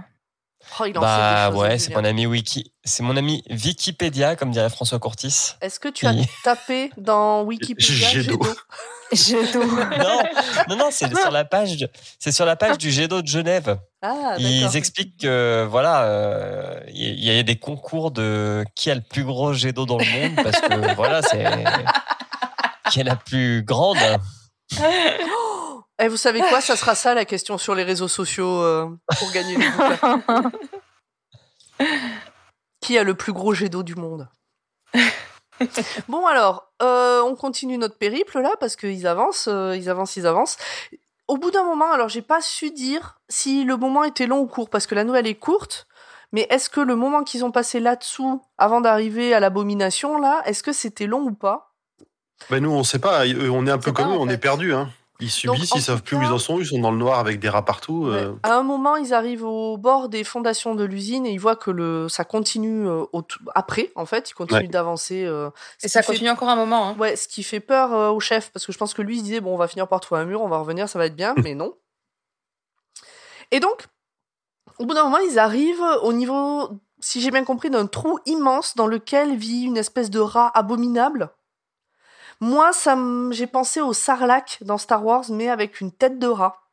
Bon, en fait, ça pourrait être Jabba avec une tête de rat, vu comment il est décrit ah grand. Oui, mais oui, Jabba plutôt. Mm. Non, mais moi j'imaginais, bah, comme il euh, parle d'un trou, tu vois, tu vois, je- j'imaginais. Ouais, euh, Tu vois pas ce que de quoi je parle, Delphine? Bah, je, Star Wars, je connais pas grand chose. Donc, moi, j'imaginais une, une grosse reine termite, mais vraiment énorme, énorme, énorme, avec Mhm. une tête de rat. Dites-nous dans le chat euh, comment vous imaginez. euh, Ça commence à faire des hybrides chelous, là. hein. En fait, il a plus de pattes, c'est un gros truc euh, avec des plis, des plis et des replis. C'est ce que j'ai. Enfin, c'est comme ça que je l'imaginais, quoi. Ouais, Qui se traîne euh, comme il peut au fond de son trou et qui se fait nourrir Mm. parce que les rats lui apportent. Ouais, c'est ça. Et donc, euh, Hall fait tomber le chef. C'est lui à qui le pousse, on est d'accord? Ouais, ouais. Euh, Et puis il s'enfuit sous les cris et craquements d'os du chef euh, dans les pattes et la gueule du, du petit ratounet. Donc Hall revient. Euh, il essaye de revenir jusqu'à la trappe, il y arrive presque, euh, mais, mais, mais à un moment donné, bah, il a plus l'eau pour se défendre, euh, je crois qu'il a plus la lumière, machin, il se fait attaquer par une euh, Il chauve-souris, il tombe aussi, et c'en est fini de Hall. De Alors, c'est là aussi, je crois par que des le- dizaines de chauves-souris. Et c'est le moment que les, chauves-souris, ça a l'air d'être des rats mutants plutôt que des Mais ouais, chauves-souris. plutôt, ouais, c'est ça. Parce qu'il parle Mm. d'abomination mutante, de. C'est ça. Et pour moi, il était pas si loin que ça du tout, en fait. Oui, il a pas eu l'occasion de beaucoup reculer. hein. Il s'est vite fait euh, rattraper par ces trucs volants un peu bizarroïdes. euh. Ah, pour toi, il était pas loin de l'abomination Ah ouais, pour moi, il a pas eu Il beaucoup a fait- reculer. Ah, moi j'avais l'impression qu'il de- avait réussi à bien bien avancer. Je crois qu'il a fait trois quarts quand même. Les euh, trois quarts, ouais, je il- crois. Ah Il ouais me semble, ouais. Mm. Bon, j'étais j'étais pressée de finir alors. Et c'est pas la fin de l'histoire parce que donc là, à Hall, on a bien compris que bon, c'en est fini pour lui. Mais au-dessus, bah il y a les collègues, puis les collègues, bah ils sont là, ils sont autour de la du trou là, puis ils attendent, ils attendent, ils attendent. Puis au bout d'un moment, il y en a un qui dit bon bah faudrait peut-être qu'on aille voir ce qui se passe, euh, peut-être eu un problème. euh. Et ils y allèrent. Fin. Et là, on ne peut qu'imaginer ce qu'il a pu leur arriver. C'est ça. Le cercle sans fin. Ben, le, la dernière garde de nuit. Après, il n'y a plus de garde de nuit. Il n'y a plus personne. Ils se font quand même une dernière post-clope avant de partir. Oui. Ça fait un peu Bah, la cigarette du condamné, quoi. C'est ça, puis ils, veulent, enfin, ils ont vraiment pas envie d'y aller. hein. Ils Ouais. sentent bien qu'il y a un truc qui pue là-dessous, quoi. Je me souviens pas ce qu'il fait le compère à ce moment-là. Il descend pas avec eux, je crois. hein. Euh, attends, je regarde, je suis sur la page. Je me demande si c'est pas On barré en courant. On sait Je pas suis qui même pas sûre descend. qu'il ait eu le temps de revenir. hein. Mais n'empêche, si on y Ah pense. si, Wisconsin, euh, il y est, oui. Si, si on y pense, ils ont pété le verrou et tout. Donc là, ils vont laisser la porte ouverte. Euh, Wis- Wisconsin, le compère, veut pas y retourner. Et de toute façon, le... celui qui tenait rôle de chef dans ceux qui restaient, lui dit de toute façon, toi, tu y retournes pas, non. Donc euh, bon, très bien. C'est un bon chef, ça. Il a pris en compte les difficultés euh, De son de- équipe. de son équipe euh, et il adapte. Voilà. Et il laisse personne derrière. La fin Et il de s'est passé-. Il Oui. s'est pas passé tant de temps que ça parce que c'est à, Oui, à il fait 4 heures une du mat, ils descendent dans la cave et la dernière partie, c'est 5 heures du matin. Ah merde, je l'ai pas noté. Ouais, donc. euh, C'est ouais, pas grave. Hmm. Ah, il Bon, est une heure, heure, une heure, ça faut pas dû suffit. aller si loin, quoi. Ouais, une heure pour y aller, mourir et revenir euh, et remourir, du coup. Ouais. bon- Ça me semble euh, Pardon? T'as pas posé une question euh, J'ai j'ai dit, est-ce que tu as eu des frissons? Moi? C'est une blague parce que 5 heures du match, j'ai des frissons. D'accord. Pardon. Merci, euh, Julien. Et je disparais. Il y a hum, The Lex. euh, Ça marche plus. ah, Heureusement que t'avais un Ça marche hein. plus. Dans le, dans le chat, il y a TheLex73 qui demande euh, si on s'est demandé qui avait fermé. Alors, je sais pas si c'est nous ou les gens dans le, dans le bouquin, mais il dit euh, personne s'est demandé qui avait fermé le verrou initialement. Bah, si, alors dans le bouquin, ils se le sont demandé, mais pas longtemps, quoi. Et nous, on Ouais, se j'ai- posé, mais on sait pas. Quand Bah, j'ai lu moi, j'ai eu euh, la nouvelle. euh, Vas-y.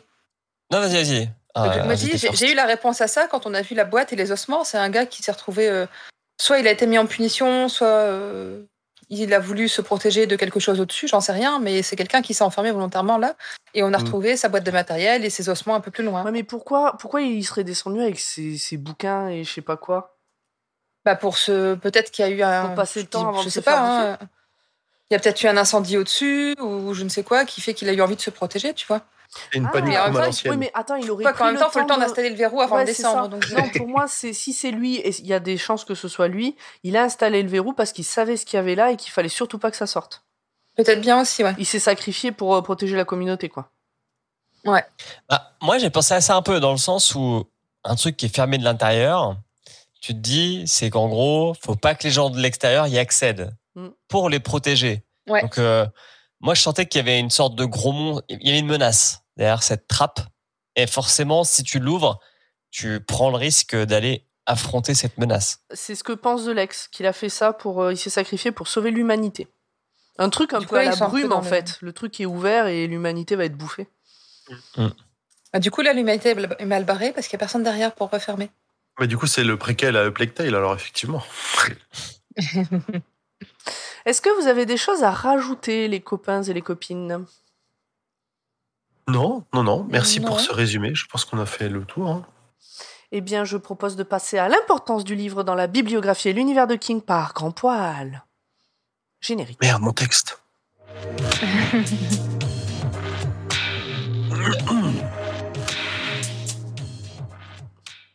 Alors, c'est encore de sa propre expérience qu'un jeune de, sa propre expérience qu'un jeune King tirera cette nouvelle. Alors qu'il allait rejoindre l'université, il avait peu d'argent et il accepte un boulot dans une filature euh, délabrée à Lisbon Falls. Il y entend parler du nettoyage régulier des sous-sols où les ouvriers y aperçoivent des rats gros comme des chiens. Un clin d'œil. On y retrouve des thématiques euh, pas mal appréciées par King, les employés col bleu exploités et maltraités par des patrons capitalistes peu scrupuleux. C'est aussi la troisième histoire de King à être publiée. Donc il est quand même... on est vraiment sur ses, sur ses tout débuts là. Mhm. Et c'est euh, en 1970, on l'a déjà dit, que King vend la nouvelle que nous venons de parcourir au magazine Cavalier pour la somme rondelette de 200 dollars. Énorme pour l'époque. Et pour King surtout, qui n'avait pas d'argent. Euh, L'employé réel de la filature qui lui a raconté l'histoire bénéficie d'une promotion dans la nouvelle. Il devient chef d'équipe. Et du coup, il suit une fin de vie moins encourageante aussi. Euh, toute cette nouvelle est un, miroir et au final, on pourrait dire un hommage à celle qui aurait dû apparaître dans la première version de Salem. En effet, le personnage de Jimmy Cody devait être dévoré par une horde de rats dans une séquence particulièrement horrible au lieu de finir empalé sur des couteaux. Son éditeur a fait entendre au réseau à King car il était certain que Doubleday, le, le, celui qui publiait les, romans de King, n'accepterait jamais une telle scène. Et euh, pour finir, le nom du personnage principal, Hal, et le Hall, comme tu dis aussi. je- moi, je l'ai plutôt dit Hal tout le long, mais euh, Hall en, en anglais. Quantum. Quantum. c'est le même nom de famille que les amis d'enfance de King. Voilà, non, mais King, petit- il est très fort pour ça. Je veux dire, il écrit euh, une histoire horrible euh, où une femme euh, risque de mourir attachée à son lit parce que son mec est nul et qu'il y a un psychopathe avec des bites autour du cou qui se balade et il dédie ça à sa femme et à ses belles-sœurs, quoi. Et là, euh, là, il fait mourir des gens dans une cave de manière horrible et il leur donne le nom de ses amis d'enfance. Non mais franchement. C'est sympa, un petit clin d'œil à des gens qui l'appréciaient a priori beaucoup en plus. hein. Des vrais amis qui sont restés longtemps, pas juste euh, des mecs qui l'aimaient pas. en tout cas, c'était tout pour moi sur les adaptations, euh, sur ce que la place de l'œuvre dans. Ah Oui, on sent que ça a une grosse, grosse importance dans l'œuvre de King, euh, cette nouvelle. C'est la troisième, puis c'est la troisième Toi, truc une qui nouvelle, publie, ça fait 25 pages. euh, ouais, là là, je et pense dire qu'il y a qu'on on attaque déjà notre troisième heure d'enregistrement et qu'il va être temps de parler des adaptations. J'espère qu'on on aura un peu de temps.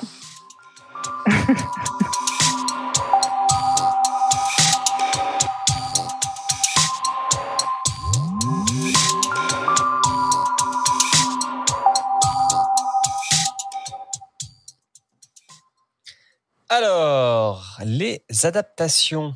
Il y en a eu une, de ce que j'ai compris, euh, qui est sortie en 1990 ou 90, selon dans quelle région francophone vous habitez. Et euh, alors, c'est un peu compliqué, mais elle a deux noms. Bon, en anglais, elle s'appelle Graveyard Shift. C'est plutôt simple. Mais en français, elle peut s'appeler La créature du cimetière ou Mhm. Rat depuis qu'elle est sortie en DVD. Alors, moi, j'ai cherché euh, la bande-annonce, parce que du coup, je l'ai pas vue, je vous avais dit que j'essaierais de la voir.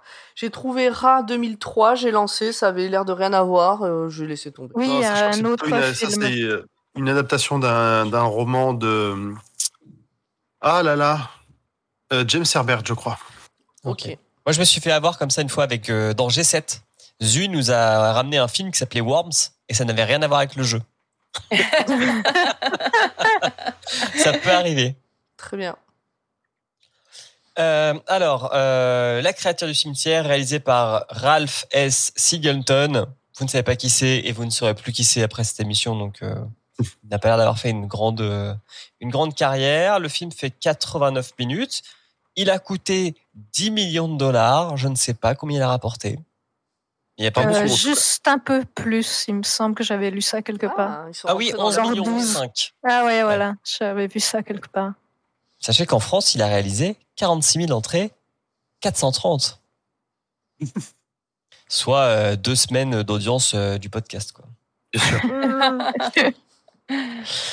Euh, alors, euh, qu'est-ce que je peux vous dire? Euh, Il y a quelques différences avec euh, la nouvelle, mais je pense que le mieux, c'est que je fasse rentrer l'échelle de Carrie.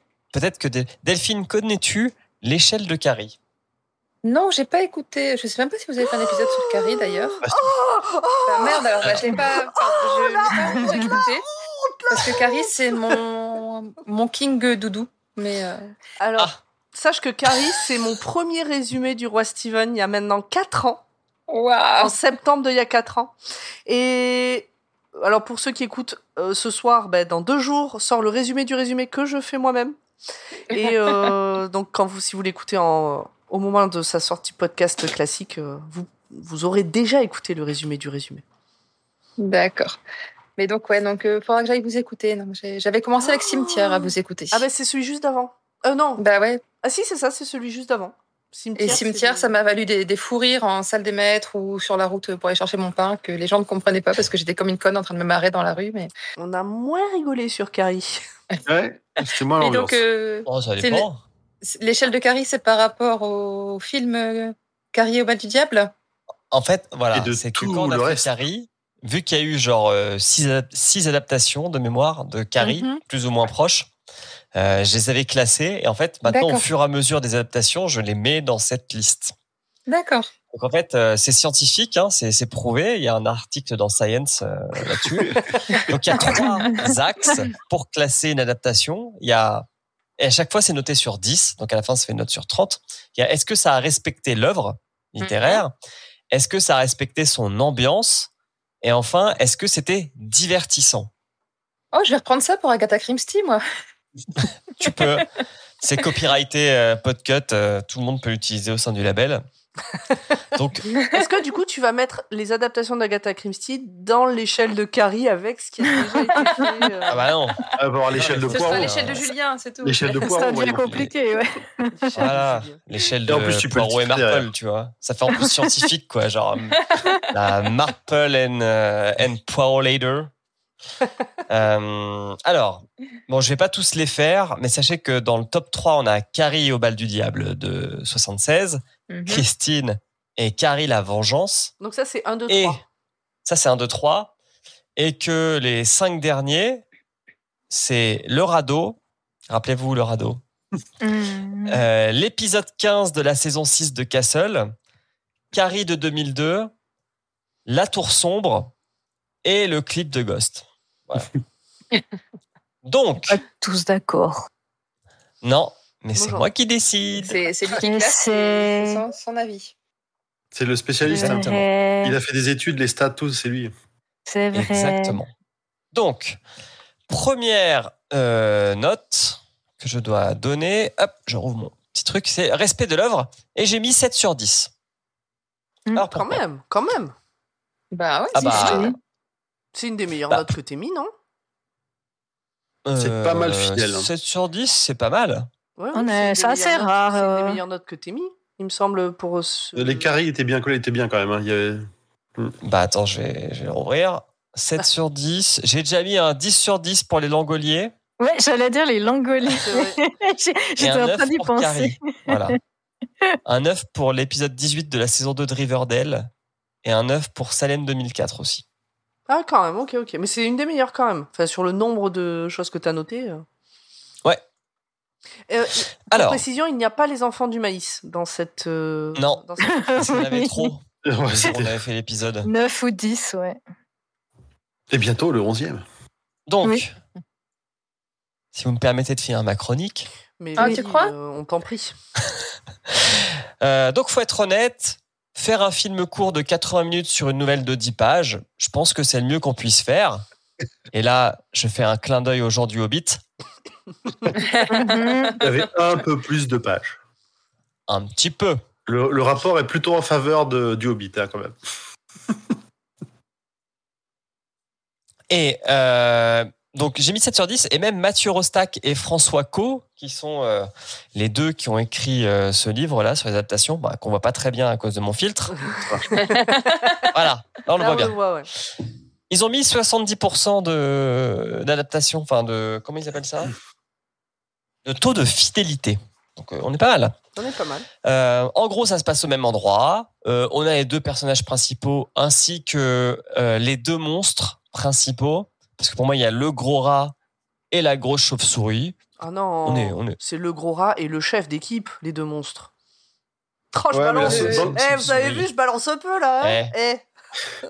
La révolution. Et retrouvez Pomme à la fête de l'UMA euh, ce week-end. euh. Euh, et j'ai, alors j'ai enlevé un point parce que c'est là où intervient ma théorie. Donc ça s'appelle La créature du cimetière. Il faut savoir que un an avant est sorti au cinéma Cimetière. Et je pense qu'ils ont mis ce, ce titre à la fois pour faire une traduction littérale de Graveyard, mais à la fois aussi pour essayer de surfer un petit Mm. peu sur la vague euh, du film. Oui, parce qu'on est. Je pense que c'est possible. Ah, ouais, il n'y a, pas- d'accord. il y a pas de cimetière dans cette histoire. Il suffit pas qu'il y ait un Alors, il y en a dans le film. soit- Oui, d'accord. Dans... Est Oui. posée la créature? Ok, ok. Mm. Du coup, ils ont. Alors, il y a- il y a, il y a pas de tas de bois, il y a un tas d'os. Ah. Oui, un énorme tas d'os.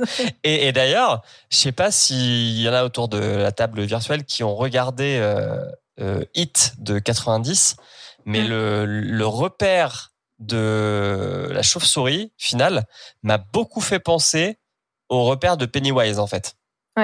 Avec le tas d'os aussi. Ouais, exactement, cette sorte de grande caverne avec euh, un tas d'os, etc. Il y avait un... Et c'est sorti la même année. Alors je sais pas s'ils ont tourné au même endroit, mais il y avait un truc. Mais en fait, je réponds à ma propre question. Avez-vous remarqué que j'ai fait une formation sur euh, l'expression orale? Car il faut poser des questions rhétoriques pour entretenir le rythme de ce qu'on dit. Et donc, ce film, il a été tourné dans le Maine. Et je pense que c'est le film, il y a l'usine qu'on voit. Alors, il y a un clin d'œil à, à Stephen King parce que l'usine s'appelle Backban. Oh. Ah oui. Euh, et elle a été tournée à Bangor. Mm. Oh Et oui. Eh donc ben, au moins ils ont été au plus proche. Exactement, ils ont été au plus proche euh, de l'auteur. Euh, donc j'ai enlevé un point pour le titre parce que pour moi, euh, créature du cimetière, c'est pas ça. En plus, ils ont rajouté un cimetière pour vraiment raccorder. Et l'autre truc qui est un peu inutile, c'est le love interest en fait, parce que dans, le, li- dans la, la nouvelle, il y en a pas. Ils ont collé un et, dans euh, l'histoire Entre le chef Entre et Al et le chef Alors, non. Ah, ça, j'aurais bien aimé, mais. En fait, euh, le chef, bah, il utilise un peu sa position de chef pour euh, draguer des, des femmes. Et euh, à un moment, ça se passe mal. Il y en a une qui l'envoie euh, dans une meuf qui drague, qui l'envoie dans lui, il l'envoie dans l'équipe de nuit. Ce qui fait que elle lui défonce sa voiture et en plus sa voiture, elle ressemble un peu à Christine. Je sais pas si ils ont été poussés de vis à aller jusqu'à mettre une Plymouth, Bonne mais on dirait question. une Cadillac qui ressemble un peu à une Plymouth, mais noire. J'ai pas fait gaffe, ouais. Et après, euh, lui, en fait, se lie d'amitié avec un, avec une, une femme qui travaille aussi euh, dans la tisserie. Mais ça n'a pas d'intérêt et ça passe pas le test de Bechdel, pour sûr. Il fallait euh, quand même, enfin, il il fallait qu'ils trouvent un moyen de rallonger un petit peu, de rajouter du contenu. Et puis, et ils ont rajouté des femmes dans une nouvelle où il n'y en avait pas une seule. Ça, ouais. Alors, si je peux me permettre, euh, si vous écoutez la réponse D, vous savez qu'on dit Bechdel et pas Bechdel. Ah, pardon. Prends ça, le Becquerel. Euh, Le Becherel. Ça s'écrit pas pareil. La jolie pomme qui. euh, Et pour moi, le, le Becquerel, c'est un petit cours d'eau qui passe à Lille, mais euh, en souterrain. je savais Oh. pas. C'est pas une unité de mesure aussi en Aussi, chimie, ouais. Ah, Je des radiations. pas de la radioactivité. Ouais, je en crois. physique Ça me dit quelque Ouais. chose. Et j'avais pris une note que, que la nana venait de Castle Rock.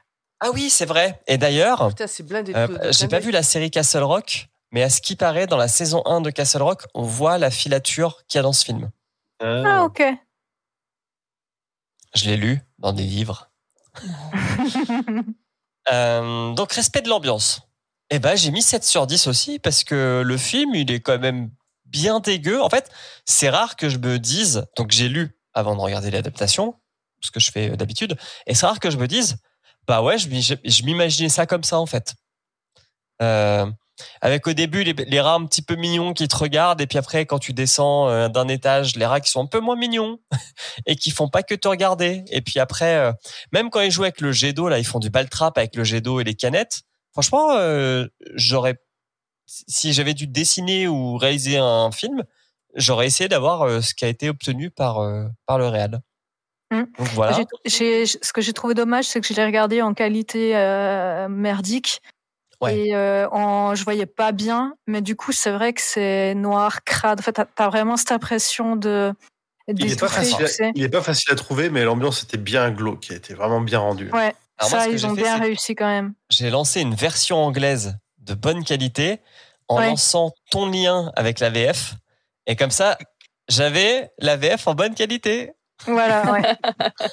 Et B Sauf que en fait, entre YouTube et Plex, euh, la vitesse n'est pas la même. pas la de temps en temps, il fallait que je fasse du pause-pause, comme à l'époque où on avait les DivX et qu'il Ouais. fallait qu'on recale le- les Le sous-titres de temps en ouais. temps.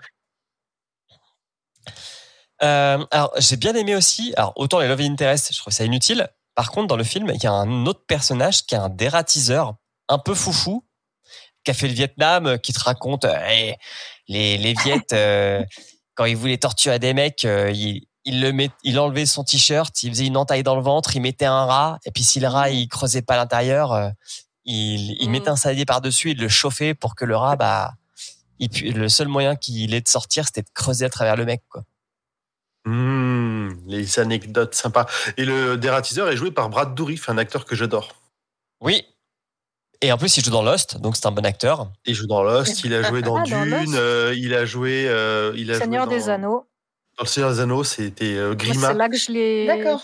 c'est- là que je l'ai repéré. Ok. Vu que je suis pas très douée avec les visages, mais je me suis dit, ça me. Et c'est lui, en, euh. en VO, c'est lui la voix de Chucky aussi. Oh. Mmh. Et il a une tête à être la poubelle dans le fléau. Ouais. Ah oui, Ouais. alors c'est pour ça que j'ai regardé sa filmographie. Parce que je me suis dit, est-ce que c'est la poubelle? Non, mais il fait Mais non. globalement que des rôles de, de, de taré un peu. hein. Mais oui, effectivement, il m'a fait penser fortement à la poubelle, donc je l'aime. Et sa fille prend le même chemin un petit peu aussi. Ah oui, de- oui, d'avoir que des rôles de taré. hein. c'est ça. Et en divertissement, notre euh, troisième note, j'ai mis 8 sur 10 parce que j'ai passé un bon moment. Alors, c'est un nanar. C'est clairement un nanar. Les, les, les acteurs, j'ai mis mettre les potards à 2000 Parce que le Warwick, il fait vraiment le méchant, et puis le fou, il fait vraiment le fou. Il y a que l'acteur principal qui est un peu nul. On pas se mentir, il, il est un peu fadasse, quoi. Mais les monstres, ils sont bien faits. C'est vraiment les monstres des films d'horreur des années 90, faits en mécatronique, avec les Mm. trucs qui dégoulinent et tout. Ouais. Euh, qu'on te montre pas trop pour que ce soit ton cerveau qui fasse euh, plutôt le, le travail d'épouvante que ce qu'on voit ce qu'on voit vraiment. Et je trouve que c'est un bon film de samedi soir quoi. T'as envie de passer un petit moment pas trop prise de tête avec euh, ton ou ta chérie, avec tes potes. Bah tu te mets ça, ça dure 1h20, c'est court. Que bière, une bonne Euh. pizza, t'as une bonne soirée. Ouais. Il est un petit peu lent et j'ai noté, donc dans le livre toujours de Rostak Eco, une phrase qui m'a fait rire. Euh, de fait, le rythme s'en ressent. Euh, alors pourquoi il parle de ça? Pop, pop, pop. Oui, parce qu'en gros il dit que l'intrigue elle avance pas parce que personne pose de questions dans le film, à part le héros principal. Euh, Je vais vous lire parce que c'est le- le- les phrases sont intéressantes. Parce qu'il faut bien meubler autour du court matériau de base pour atteindre la, la durée syndicale d'une heure vingt, le réalisateur et son scénariste composent autour de la vie d'une petite ville à peine industrielle du Maine. Ses cols bleus bien lourds, comme il faut. Alors il y a des blagues sexistes. euh, Le peu de fois où les mecs euh, parlent, c'est des remarques sexistes.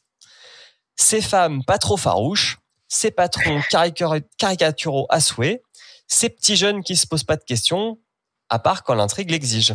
De fait, le rythme s'en ressent et la créature du cimetière peine à cacher son gros ventre mou. Ça m'a fait rire d'imaginer un film avec un gros ventre mou. Voilà. Comme les chats. En attendant, sa descente symbolique aux enfers. Et c'était plutôt bien résumé. Oui. Euh, voilà. Et donc, du coup, avec ces notes, 7 et 7 et 8, ça fait plutôt une bonne note, tout ça. Bah oui, bizarrement. Bizarre. Bah ouais, mais parfois, tu t'es déçu en bien. Tu t'attends à rien. Et bam, t'as un truc qui te plaît. Mais parce que avec les retours que tu nous as fait à chaud, euh, je m'attendais pas à cette note-là. Oh là là, c'est Bah. vraiment un nanar, euh, il baigne dans son jus. euh. Bah, c'est clair, Ouais. ouais. Ouais, mais Ouais, c'est mais un ça bon ça reste, nanar de ça reste un divertissement. Un nanar, ça peut être très divertissant hein, quand c'est bien fait, Mm. euh, quand c'est suffisamment nanardesque.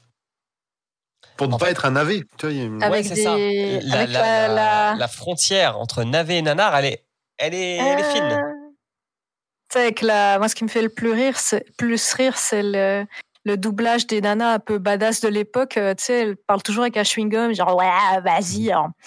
Ouais. hein. T'as toujours l'impression qu'elles ont un chewing-gum dans la bouche et ça, ça me fait hurler de rire, quoi.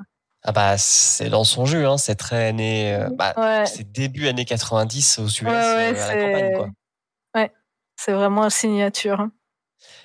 Et donc, avec la magnifique note de 22 sur 30, Oh. et ouais, la créature du cimetière arrive troisième ex aequo avec Carrie la Vengeance et l'épisode 2 de la saison 5 de Glee. Il est juste ben. au-dessus de la part des ténèbres. La part des ténèbres euh, qu'on a vu il y a pas très longtemps. Il y a un peu plus d'un Ah, an. c'est je ah, c'est dur. Il y a presque un an et demi, hein, Bah. on l'a vu. Ouais, je Bah, m'en moi, je souviens même revoir pas. le- la créature du cimetière que la part des ténèbres. On se souvient Mais même en termes de divertissement, ouais, effectivement. Euh, voilà, c'est tout pour moi. J'ai à du peu coup, près dit tout ce qu'il y avait à dire. fait. euh, tu fais. Ah bah oui, oui, je recommande. euh, ok. Bah, faut, faut pas avoir peur des rats, faut pas être misophone et faut pas avoir peur du sang, quoi. Certes. Euh, Est-ce qu'on lancerait pas le concours pour gagner le bouquin? Oui. avant d'attaquer la théorie de Hurde Alors, attends, le je manuel et on donne pour le le re- résultat après la théorie de Hurde Et pour le running gag, je vais y participer, évidemment. La dernière Eh ben fois, non, Delphine, sois- attends, faut que je me gagné le connecte avec, D'accord. que je me connecte avec le participer compte de. On Oui, participer. tu peux, pour, pour de rire. Après, remarque, c'est comme c'est un recueil de nouvelles, euh, c'est pas comme les autres fois où le gagner, ça te Oui, tu peux quand même lire le sert à rien. Mm, mm. C'est que tu peux lire le reste. Mhm. Ah, mais j'ai relu le reste après.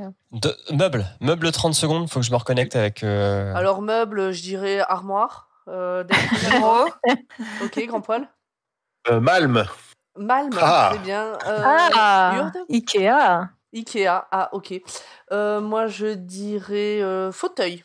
Hmm. Mhm. Et vous, dans le Mhm. chat, euh, quels sont vos meubles préférés? N'hésitez pas à nous donner votre avis. Pareil sur les réseaux sociaux.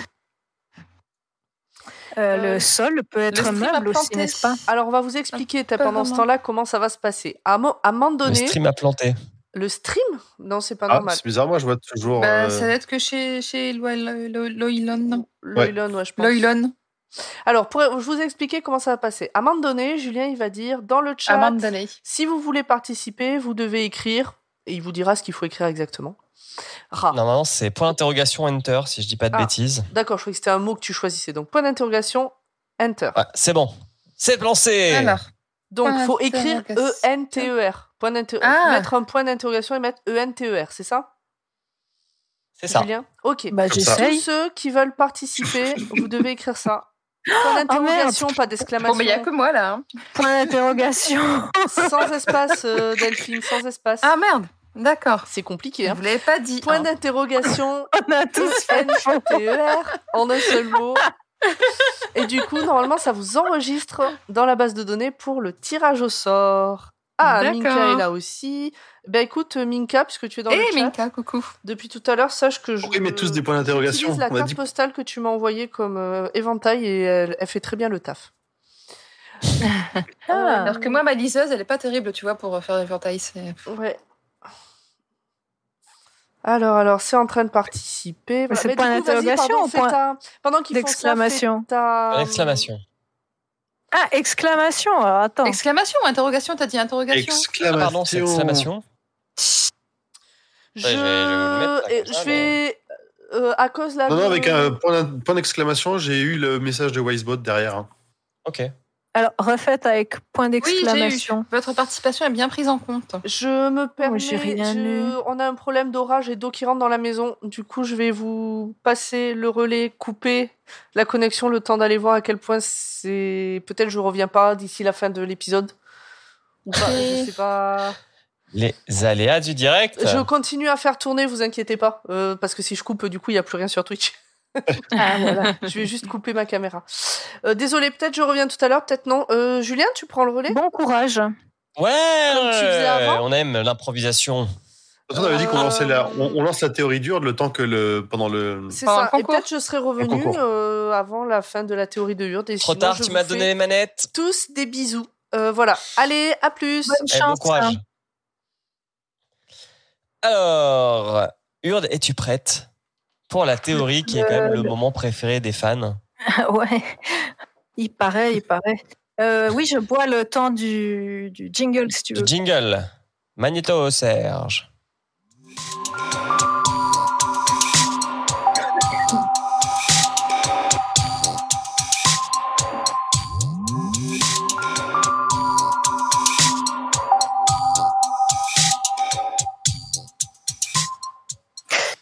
Au moment où je lirai cette théorie, je pense que nous aurons déjà parlé des multiples inter- interprétations, idées, inspirations que peuvent inspirer un récit aussi ouvert et libre. Certains adorent laisser place à l'imagination, d'autres non. Pour mes théories, je vous avoue que trop de marge de manœuvre n'est pas forcément une facilité, mais plutôt un défi à la liberté. D'ailleurs, j'en aurais pris quelques-unes. Nous sommes à la fin du XVIe siècle, l'épidémie de choléra fait rage sur les terres, exterminant beaucoup d'habitants, faute d'hygiène et d'eau de Javel qui arrivera plus tard. La famille Varnet se partage une petite maison fondée sur deux sous-sols.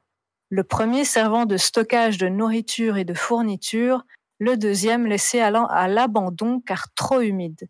Les anciens locataires trouvèrent fort pratique de disposer d'autant de pièces cachées à disposition contrebande, prostitution, combat, qui sait ce qu'ont pu cacher ces étages? Mais revenons à la famille Varnet, qui envoya leur fils cadet au deuxième sous-sol afin d'explorer de possibles sources de la bactérie. Ils avaient déjà perdu deux enfants et la mère était fort malade. Malheureusement pour Elias, il était le plus indiqué pour un éventuel sacrifice. Ni beau ni intelligent, rien pour lui en somme il y vit les résultats empirés de l'humidité ambiante. Champignons, odeur lourde, le genre d'endroit où respirer te donne l'impression d'attraper toute la maladie de la terre à chaque souffle. Elias rapporta le résultat de ses recherches. Le grand-père expliqua à ses enfants que sous la maison, une source était présente. Et tout le monde sait que la présence d'eau sous une maison est redoutée. Le père d'Elias lui commanda d'explorer ce qu'il y avait sous ce sous-sol et construisit une trappe. Elias transit de peur, descendit dans les ténèbres avec sa, sa seule lampe à huile. Les peurs de la famille furent confirmées par Elias. La source était bien là, mais empestait la mort. Le père lança quelques vivres et habits dans le coffre gravé de son fils, bien décidé à ne pas faire rentrer le mal dans leur maison. Mais bon, lui donner un peu de bouffe lui faisait se sentir un peu moins comme une progéniture de travailleuse du sexe. Il le somma de sceller la trappe et le fils fut laissé à son sort. Dans cet endroit de mort et de maléfice, Seuls quelques insectes, souris, rats et chauves-souris lui tenaient compagnie, entrés par les entrailles de la source, déformés, tarés, immondes et agressifs. Il en fit ses festins et ses esclaves, se transformant lui aussi en créature démoniaque durant les trente ans que durèrent son calvaire. Seule la haine et la vengeance l'animèrent, et lorsqu'il perdut son humanité, rendu à la forme d'un monstre aveugle, Rejetant ses propres os, gluant et ne pouvant plus se mouvoir, il demanda aux rats d'attaquer la maison. Les rats passèrent dans les interstices des planches, laissant le sous-sol en place pour protéger leur roi. Et arrivés dans la maison, ils dévorèrent les occupants, les vivres, les murs, les plafonds, jusqu'à ce que la maison s'écroule. Ils retournèrent à leur roi lorsqu'il fut satisfait de sa vengeance. À présent, seule comptait sa survie et celle de la source. Une cinquantaine d'années plus tard, une filature fut construite au-dessus des décombres. Loin d'être éteinte, la colère d'Elias était intacte. Et tous avaient faim. Très très faim. Et c'est la fin. Bravo, bravo. Bravo. C'était très bien. Merci, merci. Ça fait un bon préquel à cette nouvelle. Très, Comme dit, j'ai pris pas mal de, de liberté parce que c'était quand même compliqué. euh. Non, bah, C'est bien, tu as quand même bien intégré le... la, la- question de pourquoi il y a cette trappe avec un verrou et cette Pourquoi, caisse avec un nom, une date. Et... Pourquoi Elias, effectivement? Ben oui. ça me, faisait, ça me faisait, euh, assez rire quand euh, Delphine, tu disais euh, que justement c'était quelqu'un qui s'était enfermé. Et je disais pas grand chose parce que c'est vraiment la base de la théorie. Donc, bien vu. Ben sinon, j'ai trouvé euh, un truc avec quoi m'éventer dans ma chambre. c'est involontaire, c'est le premier livre qui était dans la table de chevet. Mais il fait si chaud que ça à Lille C'est hyper lourd, il y a un orage qui est en train de craquer là, c'est horrible. J'ai fermé les fenêtres parce qu'autrement on entend la rue. Et du coup, Ouais. je- j'étouffe là. Je suis dans la chambre, la Et- porte fermée pour pas qu'il y ait les bruits de la maison non plus. Et... Il fait lourd, Il effectivement. fait lourd. Ok. Euh, on va passer au sujet suivant qui sont les questions, si je ne m'abuse. Oui, Euh, si tu as le résultat des concours, du concours, pardon, Du concours ce serait pas Eh mal. ben, ça, ça, on peut le faire tout de suite. Il faut le Mhm. clôturer. Allez. Parce qu'après, il y aura l'autre. Alors, comment je fais pour choisir quelqu'un? Ah, tu choisis. Ouais.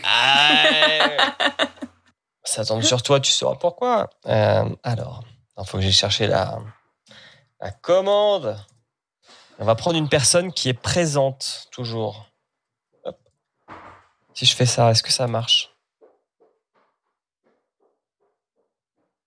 Et ben voilà. Loylon, c'est toi qui as gagné. Et bravo Loylon. Bravo. Bravo J'ai pour toi une foule en délire.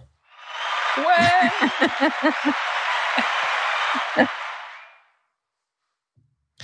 voilà. Euh, du coup, je peux lancer le générique pour les questions ou il y a d'autres trucs? Euh, Oui, il faudra juste caler le deuxième concours, mais on peut le faire à la fin, je pense. Eh ben, Ce sera après le générique, des enfin après le jingle des questions.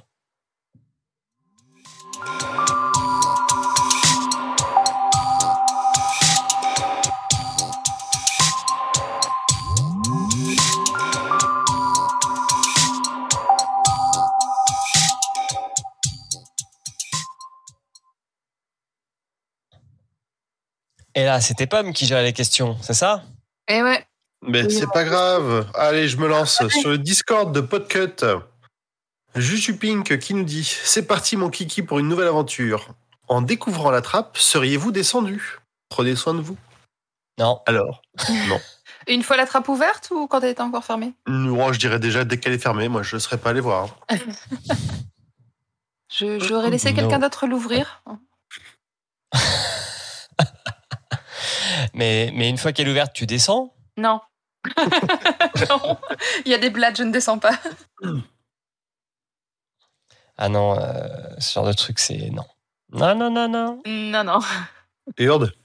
Euh, je, je réfléchis maintenant, euh, même avec euh, ma peur de rien, euh, je ne pense pas que je serais descendue, ou alors genre en armure, tu vois, avec euh, 30 pompiers, enfin voilà, euh, mais sinon non, c'est trop. Tu te cherches juste une excuse pour faire venir les pompiers, quoi. Euh, Ouais, aussi. non, mais là c'est trop en fait, c'est c'est too much. Bah surtout dans les conditions où ils sont, sans, sans aucun équipement, euh, juste Ouais. un, un gros tuyau d'arrosage et une lampe. Ah oui, là, c'était à l'arrache. hein. Ouais, puis Non, c'était déjà immonde avant la trappe, donc. euh, Bah ouais. Là, ils ont puis, pas eu le choix.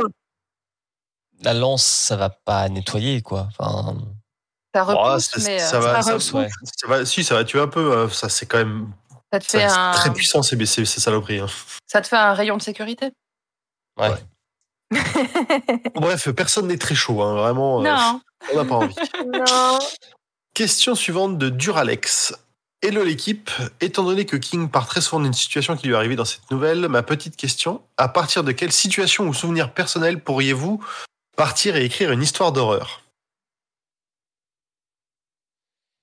C'est- Hmm. Ça, c'est le genre de questions, ça mériterait qu'on les lise avant pour pouvoir y réfléchir un peu. Alors moi j'avais, euh, quand j'étais petite, j'avais 7-8 ans, on a déménagé dans une vieille maison des, des années 30. Et euh, j'ai surpris une discussion de mes parents avec des amis qui racontaient que l'ancienne propriétaire faisait des séances de spiritisme et qu'il y avait une petite fille qui lui avait répondu. Et peu de temps après, j'ai découvert dans une armoire qui était là dans la maison des choses gravées avec le prénom de cette petite fille que j'ai complètement oublié maintenant. Mais il était marqué le prénom de cette petite fille et j'étais sûre de jamais l'avoir vue avant. Ah, mais t'étais dedans, en fait. T'étais Voilà. déjà dedans. triste, j'étais la petite fille. Et donc, voilà, je pense qu'à partir de ça, il y a moyen de broder, surtout que c'était une vieille maison avec des recoins, euh, notamment euh, à l'étage. La chambre était au deuxième étage, sous les toits. Et sur le palier en face, qui n'était pas aménagé, il y avait juste des grands placards avec des grandes portes coulissantes. C'était euh, horriblement sombre au fond. Et euh, à chaque fois que je passais devant, j'avais toujours l'impression d'entendre des bruits, d'entendre des choses qui bougeaient. Et je pense que avec- à partir de tout ça, il y a moyen de faire un truc. Clairement. Mhm. Moi, je réfléchis, je vois pas.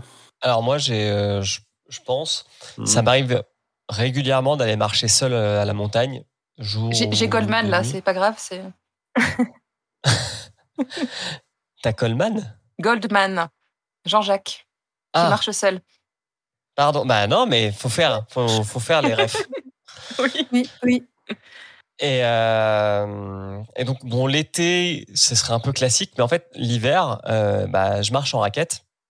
Et en fait, euh, bah, quand vous marchez en raquette euh, la nuit dans la montagne, euh, vous entendez plein d'animaux.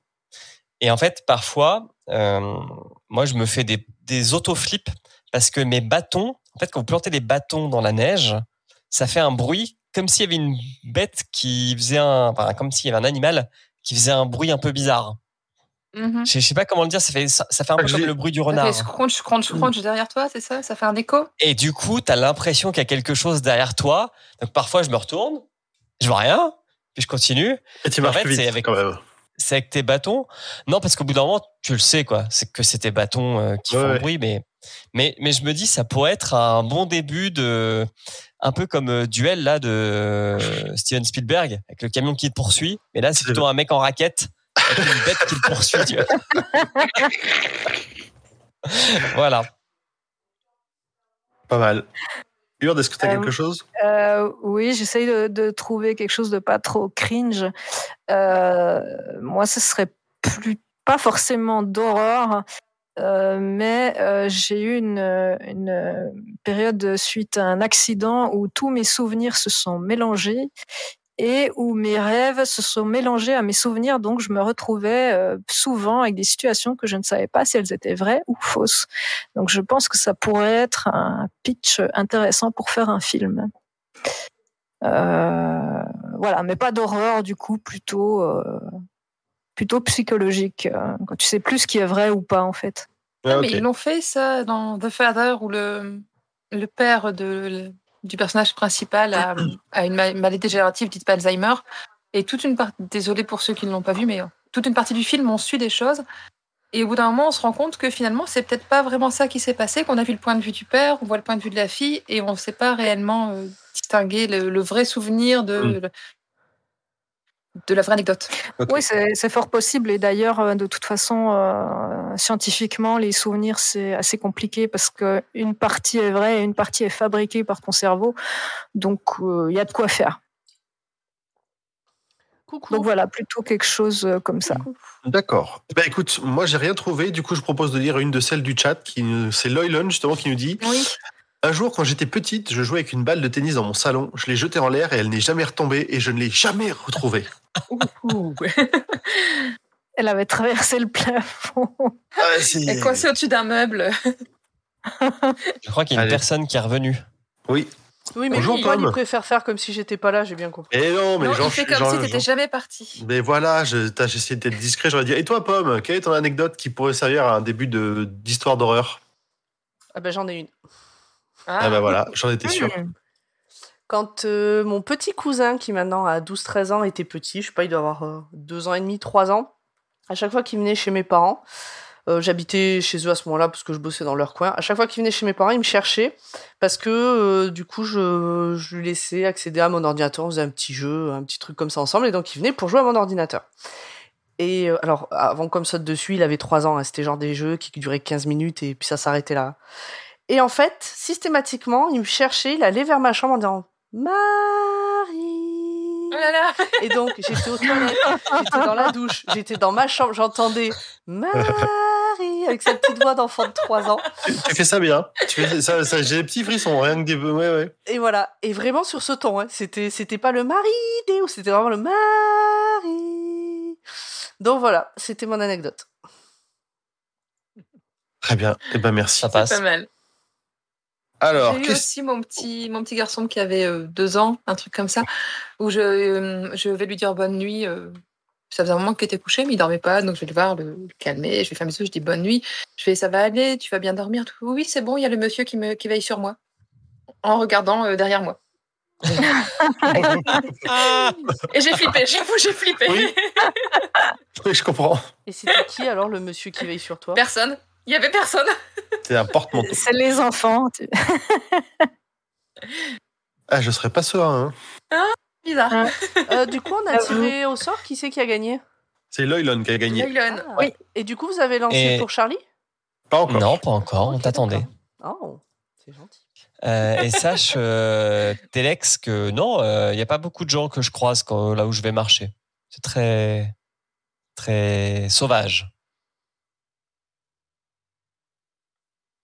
Ah, pardon. T'étais pas là quand on parlait de raquettes. Mhm.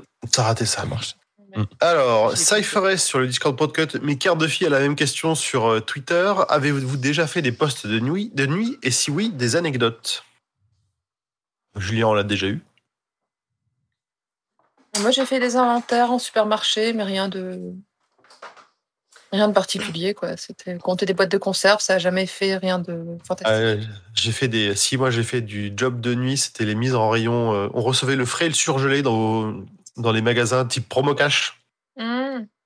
Et on en a empilé des, des cartons de frites à 4 heures du mat euh, pour que ce soit prêt à la- à l'ouverture. On en a mis en place des, des rouleaux de kebab congelés.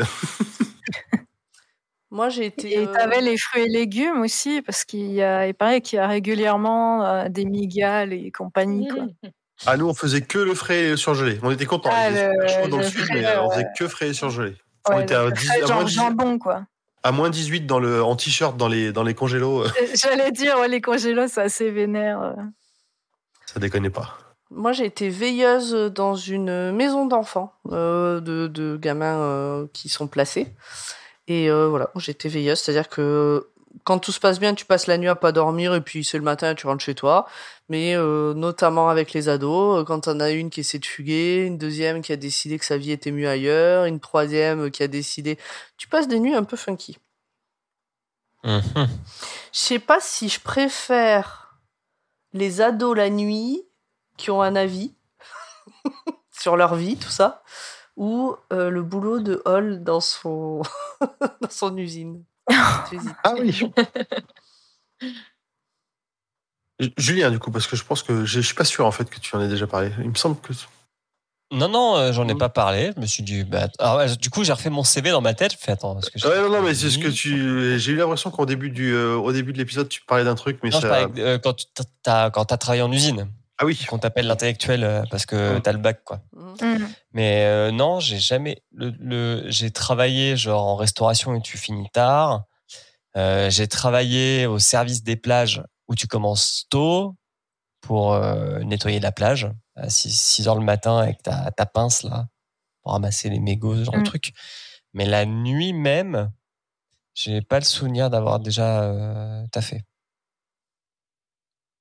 Ok. Alors, euh, pour ma part, non plus, pas de taf de nuit, mais je pense que, effectivement, ça doit grouiller d'anecdotes euh, plus ou moins rigolotes. Non, clairement. Après, euh, bon, c'est. c'est euh, ma mère a travaillé de nuit pendant 10 ans en tant qu'aide-soignante dans une maison de retraite. Je ne recommande pas. Euh, c'est c'est généralement là où tu es un peu en sous-effectif, quoi. Mhm. Donc, euh, tu as moins de chances qu'il t'arrive une merde, mais quand il t'arrive une merde, c'est un peu plus compliqué à gérer. D'ailleurs, j'ai une question qui me taraude depuis euh, ouh, bien dix ans et qui m'a été confirmée par des, par des travailleurs de nuit, c'est que 3 heures du matin est toujours une heure compliquée Ah, moi, et je n'ai le- jamais saisi pourquoi 3 heures du matin. Moi, Voilà, le donc 4, si quelqu'un a une réponse. En termes Ouais. de fatigue, c'est le 4-5 heures. Où Non, alors, vraiment, au niveau des autres gens, enfin des, des problèmes. Oh, euh, mais voilà. ça doit être pareil. C'est le moment où tu commences à être fatigué et où plus personne Ouais. n'a de patience, plus personne ne fait attention. euh, Et T'es pas loin Ouais, de alors. quand même, et donc. euh, c'est Mm. ça. C'est possible, hein, mais c'est euh, c'est intrigant. Ça m'a toujours intrigué parce que c'est aussi une. J'ai eu une période où je me réveillais toujours à 3 heures du matin, donc ça m'a. euh, Je trouvais ça très bizarre. Voilà. Donc si quelqu'un a une explication plus, ne serait-ce que Un truc vrai ou non, je prends volontiers. physique, quelque chose qui fait que. Bizarre. Non, moi je te dis, je pense que c'est ça. C'est tout le monde commence à être plus fatigué, donc t'as ouais, moins de Mm. patience, moins de. Alors, toujours sur Twitter, DJ Paragon qui est, Paragon, qui est aussi dans le chat. Qui d'entre vous a déjà nommé un de ces animaux de comp... Non, ok, je déconne. Ma question, quel roman du roi avez-vous lu le plus rapidement tellement vous étiez absorbé par l'histoire? Pour moi, c'était ça, les trois tomes en trois jours en 94, c'était aussi mon premier King. Alors moi, j'ai une réponse facile, parce que je me, je me revois encore le lire, c'était ça aussi, mais moi j'avais pris, j'avais emprunté en- en- à la bibliothèque l'édition intégrale qui devait faire à la taille de qui ressemblait je sais pas à un énorme pavé Un gros qui pavé, les 1200 pages en un seul tome et que je me Mhm. vois encore à lire la nuit sous ma couette Oui. euh, avec ma petite lampe de poche. Il m'a pas fallu beaucoup de temps et il m'a fallu peu de sommeil aussi. Ouais. Ouais, moi, c'est, je vais me répéter, mais c'est Bazar que je me souviens effectivement ado, euh, vraiment, je, j'étais absorbée et que euh, quand on le relira, je sais pas ce qui va se passer. parce que j'en ai un souvenir euh, sûrement trop, euh, trop bon. Ça dépend. Regarde, Pomme, elle a aimé relire. euh, C'était Charlie. Attends, tu spoil le prochain épisode là. Ah ben ouais, non mais oh. je pense que Bazar, Bazar, tu seras contente de le relire. Moi, je l'ai relu assez régulièrement. Je l'aime toujours autant. Bazar, Eh il est bien, chouette. je verrai, ouais. Mais c'est vrai que celui-là, je m'en souviens parce que comme toi, c'était vraiment un peu euh, lampe de poche euh, dans le lit et tout. Donc, euh, Mais je les ai tous à peu près lus comme ça, moi, les Kings. C'était euh, cacher la lumière quand mes parents sortaient le chien, euh, remettre la lumière après correctement, lire jusqu'à 2-3 heures du mat, m'endormir en cours de géographie le lendemain matin. Mais euh, je pense que le, celui que j'ai. Pardon, vas-y, Marie. Non, non, fini. Bah non, t'avais commencé. Euh, celui que j'ai lu le plus vite, je pense que c'est Cimetière, où j'ai pas lâché avant la fin. Euh, mais par contre, ça, je l'ai lu aussi. je crois que s'il y avait un concours à faire entre les deux, ce serait dur de les départager. Et mais ça, moi, ce que je retiens, c'est qu'à cause de ce film-là, je ce livre-là, pardon, je n'arrive plus à dormir avec des portes ouvertes, je n'arrive plus à dormir avec les pieds en dehors du lit. Et pendant que je le lisais à dos, je le mettais la couverture contre la table de chevet et du poids sur le bouquin. Ah ouais, Ah ouais, excellent. non, ça m'a. J'étais vraiment embarquée dans le bouquin. quoi. C'est Une génération de Donc- traumatisés. c'est ça. Entre le bouquin et le téléfilm, euh, ouais. Le D'ailleurs, téléfilm, genre- je l'ai vu que récemment, je l'avais pas vu avant. Ça doit Ah. faire 4-5 ans que je l'ai vu. Je, je voulais pas le voir, j'avais trop peur du, du Pennywise Ah euh, tel qu'il était Ouais. présenté. Euh, D'ailleurs, je crois que tu n'as pas le, le chat Delphine, mais Minka te dit euh, ton anecdote avec ton môme me fait fort penser à une nouvelle du vieux mais bon recueil Histoire de fantômes, Ah, je l'avais pas vu. la grande anthologie du fantastique. Ok. Je sais, je sais pas si tu avais le connais pas non plus. donc euh, Non, je l'avais pas. Ça fait un moment que je l'avais pas lu. Alors, Moi, Pomme, Moi, c'est Avant. C'est compliqué parce que comme je dois prendre des notes, euh, je mets forcément plus de. T'es en train, je vois juste un moignon de bras en fait. Je vois pas ton bras, euh, Julien. je vais lancer le, deuxième tirage au sort. Ah, moi je voulais répondre à la question. Alors, Vas-y, vas-y. bah réponds. hein. C'était new? C'est bon. Vous pouvez retaper Enter, point d'exclamation avant. Et Pomme nous livre son anecdote. Du coup, je sais pas trop lequel répondre parce que je dois prendre des notes en même temps. Ce que j'aurais aimé ne pas prendre, enfin, ou que j'aurais pu lire rapidement, c'est Élévation.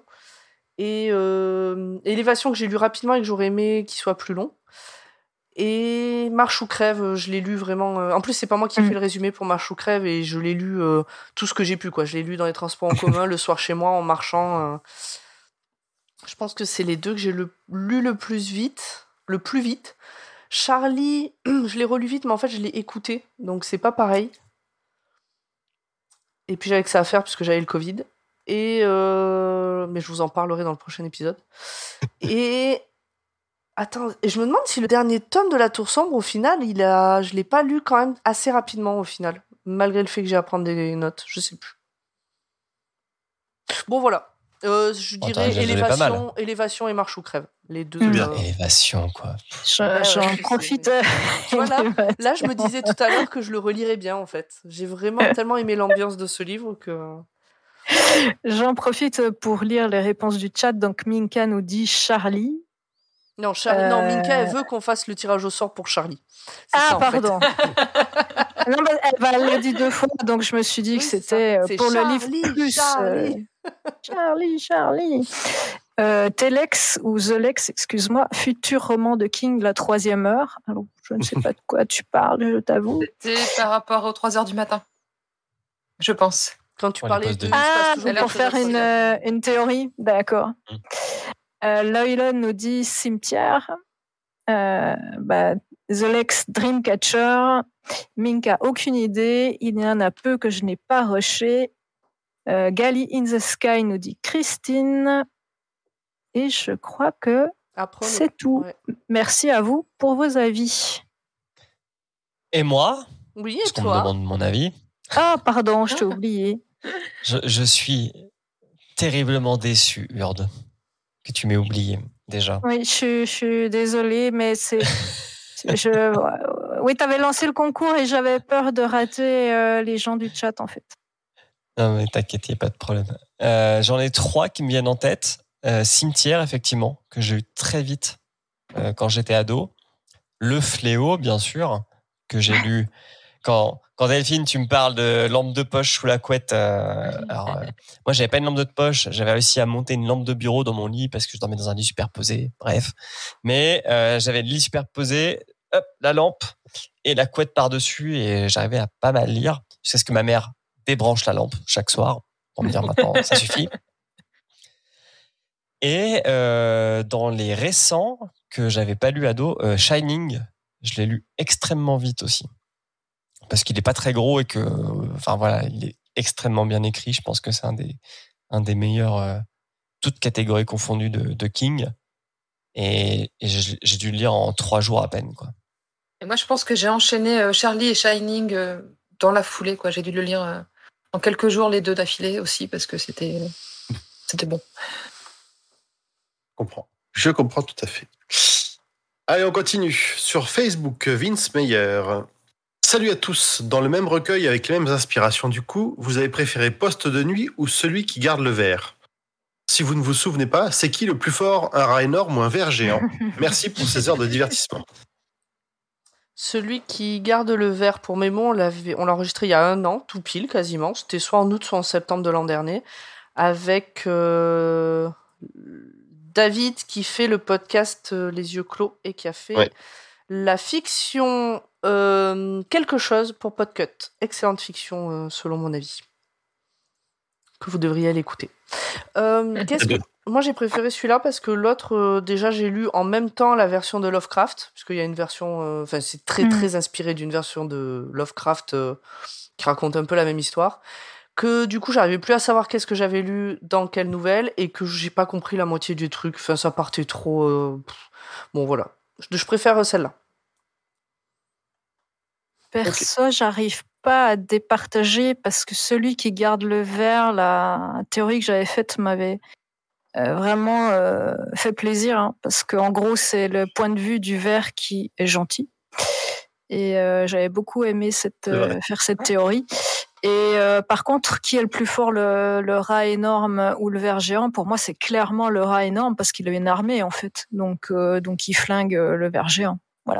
Alors qu'en fait c'est l'hippopotame, tout le monde le sait. Mais bon. En plus.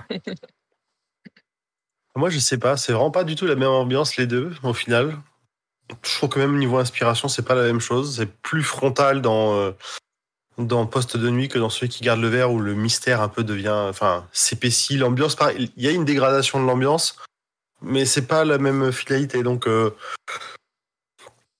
peut-être quand même plutôt Poste de nuit parce que c'est vraiment celui qui m'avait le plus marqué quand j'ai lu celui qui garde le verre. Je connaissais pas Cimetière, je pense, donc je savais pas de je savais pas qu'il y avait un rapport jusqu'à jusqu'à beaucoup plus tard. Toi Delphine, tu l'as lu euh, celui qui garde le verre? Ouais, ouais, je l'ai lu et euh, j'ai un peu du mal à. Pour moi, c'est pas du tout la même, euh, le- la même histoire, la même ambiance, Ah donc j'ai un peu du mal. à- Ouais, puis c'est dire, en lié, fait. euh, lié avec euh, avec, Avec quel Salem. autre roman déjà Avec Ah, Voilà, Salem. avec Salem. Dit Avec cimetière, crois, Salem, oui. Ouais, t'as dit cimetière. ça. c'est ça. Oui, je- C'est pour ça, j'étais perdue là, oui. oui. Ouais. C'est ça, Donc je pense, euh, je sais pas si tu as lu Salem, mais j'ai lu Salem aussi. Et Ah, ok, c'est voilà. pour ça aussi que Poste de nuit, j'arrive pas à le relier à un autre euh, bouquin, alors que quand j'ai lu celui qui garde le verre, j'avais Salem en tête et c'est pas du tout le même euh, ressenti du coup. Ok. Donc on est tous plus sur poste de nuit. Et toi Julien, Ouais, t'as j'ai dit Ouais, Julien n'a pas. Le rat. Clairement, le rat. J'ai aucun souvenir de celui qui garde le verre. Euh, Ouais, mais c'est ça pareil. Ah, Le côté épistolaire est un peu plus compliqué, je Mm. pense aussi. euh. Oui. Oui. Ok. Alors, on finit. Instagram, il nous reste trois questions. Allez. C'est Jérôme qui. c'est Je sais moi pas si- je sais pas si. Je sais pas si. Est-ce je que sais tu pas as changé, grand poil? Non. Alors, J'ai la ref. bonjour à toute l'équipe et bravo pour votre podcast. Vous êtes géniaux. Ma question. Pensez-vous que Steve pourrait faire un livre style Houdonite comme la reine Agatha? J'ai- Ah ah. Je comprends pas la question. J'ai besoin de la ref, Bah, effectivement. En gros, le Houdonite, c'est un style déjà, de. tu sais ce qu'est un Whodunit, ouais, voilà. Ouais, voilà. non. Bah Delphine, peut-être euh, c'est ta je pense que là, on a, là, on a la spécialiste. Oui. non, je suis perdue. Pour moi, les Whodunit, c'est euh, bah, qui a fait ça, quoi, trouver le coupable. Un bouquin d'enquête, un Ouais. bouquin d'enquête, ouais. C'est, euh, En gros, il y a un meurtre, je trouve, qui a tué. Voilà. euh, Et euh, je vois pas. euh, Et Agatha, ouais, c'est Agatha pour ça. Bah, évidemment. Qui d'autre? Il y a Steve et Agatha Wu. Mais Steve Wu, il... Steve Wu, il... Agatou. Euh, Steve il, a tellement écrit... il écrit tellement de tout que pourquoi pas au final? Peut-être juste il a Mais est-ce qu'il en a pas déjà fait, mais pas, pas du même style, hein, parce que. Peut-être Il pas c'est de. Il n'y a pas de policier. Il y a pas- si, il y a Non. du- si, il y a du policier. Enfin, mais mélangé à autre euh, chose. On va dire, il y a, du policier avec la trilogie Mercedes, Mercedes euh, c'est du policier. Par Ah, contre, je l'ai c'est pas pas, lu, non. Ah, je j'ai sais pas c'est un Houdonite. C'est pas. euh, Mais Delphine, Ouais. c'est toi qui m'a offert le tome 1 de cette trilogie et tu l'as pas lu? Ah Bah Pour non. mon- Ouais, pour mon anniversaire. euh, C'est- Oui, je sais bien, mais je l'ai pas lu. Ok. Moi, je l'ai pas lu non plus. si, il y a du, euh, il y a du du policier, libraire. mais il n'y a pas ce style-là. Et, et en roman, j'ai rien qui me vient en tête. Du coup, peut-être que dans une nouvelle, il aurait peut-être tenté l'exercice, mais ça me dit rien Mm. non plus. Je crois pas. Non, ça me dit rien. Et euh, moi, je, moi, je me dis qu'il pourrait le faire, mais peut-être pas sous, euh, sous le nom de Stephen King, parce qu'il est trop attendu sur du, du, du qui fait peur, et euh, tu fais pas du qui fait peur quand tu fais du, de l'enquêteur. Bah, tu peux. Ouais, mais du coup, c'est Cri- c'est Christian, pas un Woody du coup, il s'appellerait Christian Agatou. Et, euh, par exemple. et il nous faut- Non, mais le truc qui pourrait ressembler le plus à une enquête qu'on ait lue, c'est la tour sombre, tu vois. Pour savoir au final, est-ce qu'elle existe, qu'est-ce qu'il y a dedans, etc. Ouais. Mais, Ouais, mais c'est pas. mais c'est pas Voilà. un Woodonite. Voilà. C'est pour ça que je disais, c'est mélangé à d'autres styles, en fait. Ouais. mais- Mais les livres de King, t'es jamais en mode euh, qui a fait ça? C'est plutôt Hmm. comment ils vont s'en sortir? C'est ça la question à laquelle tu Oui, en réponds. fait, en disant- euh, bien, en- c'est quoi ce bordel? Ouais, en fait, Hmm. tu sais limite qui a fait dès le départ. Et ouais, le but, c'est juste de chercher euh, comment ça va être encore plus la merde. Donc, ouais, je pense qu'effectivement, il en a pas fait. non, mais je pense qu'il Il pourrait. voulait, il pourrait. Parce qu'il peut tout Mhm. faire. Question suivante de LM Jade. Alors, bonjour, bonsoir. Ma question est roulement de tambour. Lequel des livres de Steven vous mettriez dans votre top 3 Je vous laisse débattre. Alors, moi, j'ai envie de lui répondre simplement en lui disant qu'on a déjà fait ça dans plusieurs épisodes. On nous a déjà posé la question, qu'on a déjà galéré à le faire. Et que par contre, peut-être que, euh, que Delphine pourrait nous répondre. Nous, on va peut-être pas y retourner encore une fois. Mon top 3 de, de Alors, King. déjà, attention à ce que tu vas dire. Sans te mettre aucune pression. Alors, euh, je commencerai avec. J'en ai déjà parlé ce soir, hein, mais je commencerai avec Carrie parce que c'est le premier que j'ai lu. Que je l'ai lu. C'était mon livre euh, à lire quand j'étais en, dé- de bouquins, donc j'ai dû le lire euh, très souvent. Et que je, à un moment, forcément, ado, une jeune, une jeune ado qui, qui se retrouve un poil dépossédée de son corps et de sa connaissance d'elle-même par tout ce qui est en train de lui arriver, ça me parlait forcément. Même si je me suis pas mise à faire tomber des pierres du ciel, hein, mais Mais est-ce que a des tu n'en moments as où je pas te- eu envie parfois? Si, c'est ce que j'allais dire, justement. Clairement. Il y a des moments où j'aurais, si j'avais pu le faire, je l'aurais fait avec plaisir. Quoi. Et puis même le côté euh, harcèlement par les autres, ça me parle complètement. Quoi. C'était, euh, je, m'identifiais T'es une complètement à bully à l'école, ouais. complètement. enfin non, j'étais. euh, La de personne l'autre qui côté, était bully. C'est Ouais. ça. Donc il y a- il y a Carrie en premier. Ensuite, euh, que j'ai beaucoup aimé, bah, ça forcément, ça, me- pour moi, ça, ça me fait partie de mon top, euh, c'est clair. Et le troisième, oh, j'hésite. J'hésite parce qu'il y en a beaucoup que j'ai pas relus depuis longtemps et euh, je pense qu'il y en a peut-être certains que j'ai un peu idéalisés, il y en a d'autres que j'ai juste oubliés alors que j'avais dû bien les aimer. Mais euh, je mettrais peut-être Dolores Claiborne. J'avais oublié qu'on Mm. l'avait fait celui-là, tiens. Oui. Ouais, Julien est totalement d'accord Ouais. sur Dolores Claiborne, bien sûr. Bah, il fait pas partie de la trilogie féministe. si, si, bien sûr. Bah, si, justement. Ah, La fameuse. C'est Avec Jessie, de, Jessie de- Ah oui, Christine. Chris- bah oui, Christine. En, en vrai, le troisième de cette trilogie féministe avec des gros guillemets, on l'a pas encore lu. C'est Mm. quoi C'est euh, Rose Madder Rose Bader, ouais. Ouais, Rose Madder. Très bien aussi, Rose Madder. Bah, j'ai bien aimé aussi. Eh ben, merci pour ta réponse, Delphine. J'ai Allez. La dernière, de Antoine Abbaye. En entendant des petits grattements la nuit, on y va ou on se cache sous la couette? Moi, je sors pas du lit. Euh, alors moi j'ai vécu ça euh, l'année dernière, il y a deux ans, dans cette maison justement. Ah. Et, euh, et en fait on avait un rat dans la maison. Donc euh, ben, si tu veux, quand t'entends des grattements et puis que tu te rends compte que le chat est sur le lit, tu te dis bah faut qu'on aille voir quand même ce qui se passe quoi. Donc Et on tu est à le chat? C'est son taf, nom de Dieu Non le chat euh, il, a- il est allé renifler le rat et quand il a vu que le rat bougeait pas, il est reparti faire sa sieste. Un chat, ça, Ah. un chat ne s'attaque pas à quelque chose qui lui paraît trop gros. Hein. C'est pas un chien Oui, de chasse, euh, j'allais dire. C'est pas un chien de garde. Les rats, c'est. Et euh, il faisait la moitié du chat, euh, à peu près. Et du coup, euh, bah, c'est pour ça que je me suis absentée, c'est que Monsieur Pomme devait enlever la plaque euh, où, par lesquelles les rats passent, justement, tout à l'heure, Ah. parce Hmm. qu'on avait trop d'eau, que ça se remplissait, qu'il fallait aller nettoyer. Bon, je suis allée l'aider. Et euh, bref, euh, donc voilà, donc euh, moi j'y suis allée. J'y suis allée parce qu'il fallait bien. Et effectivement, on avait des, des crottes de rats partout. On a coursé le rat dans la maison. Il a pété des trucs. Puis il a disparu. Et puis on- deux jours après, on a fini par le faire sortir. J'ai fini par le faire sortir de la maison. Voilà. Ça t'a fait comme euh, les, les araignées, tu sais, le, le pire c'est quand tu la vois plus. Oui, c'est ça. Elle est où? Non, mais il y a eu une. Parce que ça a duré trois jours, cette affaire, où vraiment on le trouvait pas. À pas savoir s'il était sorti ou pas, du coup. Et il y a eu une nuit où, dans un demi-sommeil, j'ai vu le chat revenir vers le lit, ouvrir l'œil et me dire c'est bon, c'est le chat. Et quand il a sauté sur le lit, je me suis mise à hurler de terreur. Il a le rat avec lui, il a le rat. Donc Monsieur Pomme qui dormait à côté de moi s'est réveillé avec les hurlements de la nuit, tu vois. Et le chat, il le regardait là comme un connard. euh. Mais qu'est-ce que vous avez Putain. Oh, quelle nuit de merde. Surtout qu'il était, euh, qu'il était bien gros. Euh, moi, j'ai connu ça, euh, les rats et souris dans les murs. Donc, Ah oui, aussi. Tu l'entends sur le toit. placo, là. euh, tu ouais, ou, ou les- sur, euh, sur le toit aussi. Mm. Euh, bah, globalement, euh, bon, t'as les, t'as les chocottes, mais une fois que t'as identifié ce que c'est, c'est bon. Mais c'est vrai qu'au départ, euh, quand tu sais pas ce que c'est, ça fout vraiment les jetons. Quoi. Moi, j'ai eu chauve-souris. après, euh, Oh, ça aussi. A pas très longtemps. Euh, pareil, le chat qui arrêtait pas de tourner autour du canapé en mode non, Mm. il y a quelque chose derrière ce truc. truc. C'était une chauve-souris. Euh, bon, ça, ça, ça s'évacue facilement. hein. On ferme, on- en gros, Mm. on éteint la lumière, on ouvre une fenêtre, on attend. Une chauve-souris, au bout d'un moment, elle repart. C'était marrant parce que, euh, d'ailleurs, j'ai eu deux fois la chauve-souris. Et une fois dans la chambre.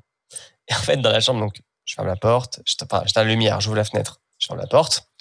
Et puis, genre, un quart d'heure après, je vais voir. Et en fait, elle avait bougé, mais pas assez. Donc, je, je refais le manège. Un quart d'heure après, je vais voir. Elle avait encore bougé, mais toujours sur le mur. Et en fait, elle se rapprochait de la fenêtre petit à petit, mais elle, était terrorisée, je pense. Et fatigué. elle a réussi à partir la troisième fois. Les trucs rampants, j'ai jamais eu. Euh, et je pense que j'irai voir. Ça, c'est pas un problème. Ok. Eh ben écoutez, c'était la dernière question. répondu, hein. Ah pardon. Ah, moi j'y vais pas. hein. Oh non non non non. non, non, non. Moi je suis, de, je suis de la team aussi. euh, Moins maintenant, mais je suis de la team. euh, Les pieds sont sous la couverture, ils dépassent pas du lit. hein. T'envoies les gamins. J'ai une ça, mini, mais complètement. C'est des, vieux traumas, des trucs que j'aurais pas dû voir trop trop jeune. Enfin, il y a des trucs comme ça qui sont restés encore un peu. euh, Ça travaille toujours. J'ai une mini anecdote euh, rigolote, enfin pour moi, parce que je n'ai pas peur de, de ces bestioles. Euh, mais où j'habitais avant, donc mon chat me ramenait euh, fréquemment des, des mulots. Et euh, un jour, un mulot s'est enfui et traînait dans la maison. Et chaque nuit, il mangeait un, un tout petit bout d'une de mes pommes. Donc genre un centimètre cube, tu vois. Donc je me disais, mais pourquoi il mange qu'un petit bout? Et euh, bah, j'avais acheté un, un piège donc euh, non létal évidemment. Et ça a pris deux jours et euh, quand je l'avais, j'étais trop contente et tout et je l'ai relâché. Enfin voilà, donc si jamais ça existe des pièges non létaux, voilà. Mais c'était un mulot, donc c'était quand même moins gros qu'un rat, mais plus gros qu'une souris. Donc voilà, c'était mignon. Parce que tous les matins, je me levais et je voyais ma pomme qui était un petit peu mangée, tu sais, la, la trace des Mhm. dents, tu voyais bien. Tu voyais bien les incisives, quoi. C'était, c'était mignon. Grand Paul, on nous signale que tu as oublié des questions. Oui, tout à fait. Je suis en train de, de voir ça. Alors, euh, tout, tout, Ah. tout, euh, Et euh, du coup, on ferait pas le tirage au sort de Charlie pendant que tu cherches euh, les questions qui manquent? Ah, on faut peut. faire vite parce que j'ai des questions. Non, mais Ouais, c'est Ça va grave vite le d'avoir, tirage au sort. Non, mais quitte à avoir un épisode décousu, autant y aller jusqu'au bout, quoi. J'avoue. Tout de suite, tout de suite. Lance-le, lance-le, lance-le. Allez, c'est parti. One. C'est ça Putain. Ah Ah, j'ai donc. Je vais retirer. Oui.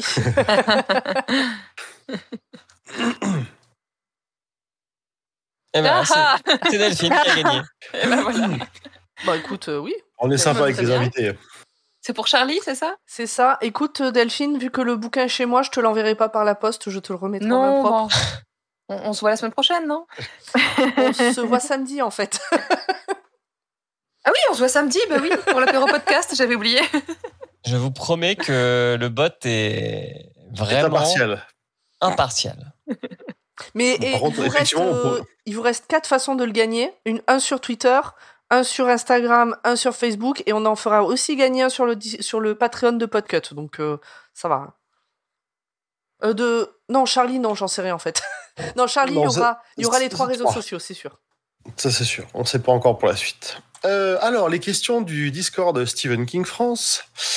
Alors, la première de Nat Atalante. Euh, Si vous deviez vous retrouver face à un animal qui vous fiche la chair de poule, lequel serait-ce?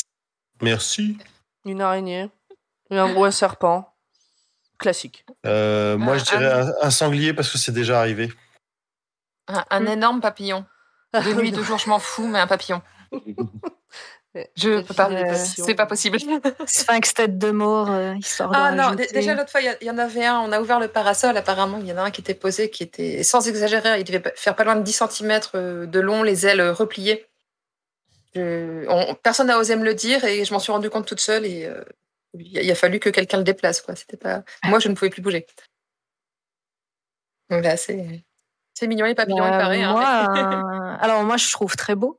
Euh, moi, il y a qu'un seul truc et que je regrette, c'est les araignées. Vraiment, euh, j'essaye de faire des efforts avec ça, mais c'est impossible. Ça me fait juste trop peur. Et je n'arrive euh, même pas à. euh, J'essaye vraiment de me dire que- qu'elles piquent pas, que tout ça, qu'il faut les relâcher, mais je j'arrive pas. C'est impossible. Par contre, anecdote, avant-hier, j'ai eu un frelon qui est entré dans mon studio. Donc, j'en ai pas trop peur, ça va. Par contre, j'ai quand même réussi à l'attraper, à le libérer. Il est revenu à l'intérieur. Tu as défoncé ce bâtard. Et euh, bah, pour finir, je l'ai défoncé effectivement, euh, sachant, en fait, j'avais surtout peur qu'il euh, qu'il pique mes chats. Voilà. S'il m'avait piqué, bon, euh, ça aurait pas été agréable, mais voilà. Mais j'avais surtout peur qu'il pique les chats en vrai. Mhm. Donc voilà, un, un bon gros frelon européen euh, Mhm. Que je pensais pas euh, trouver en ville.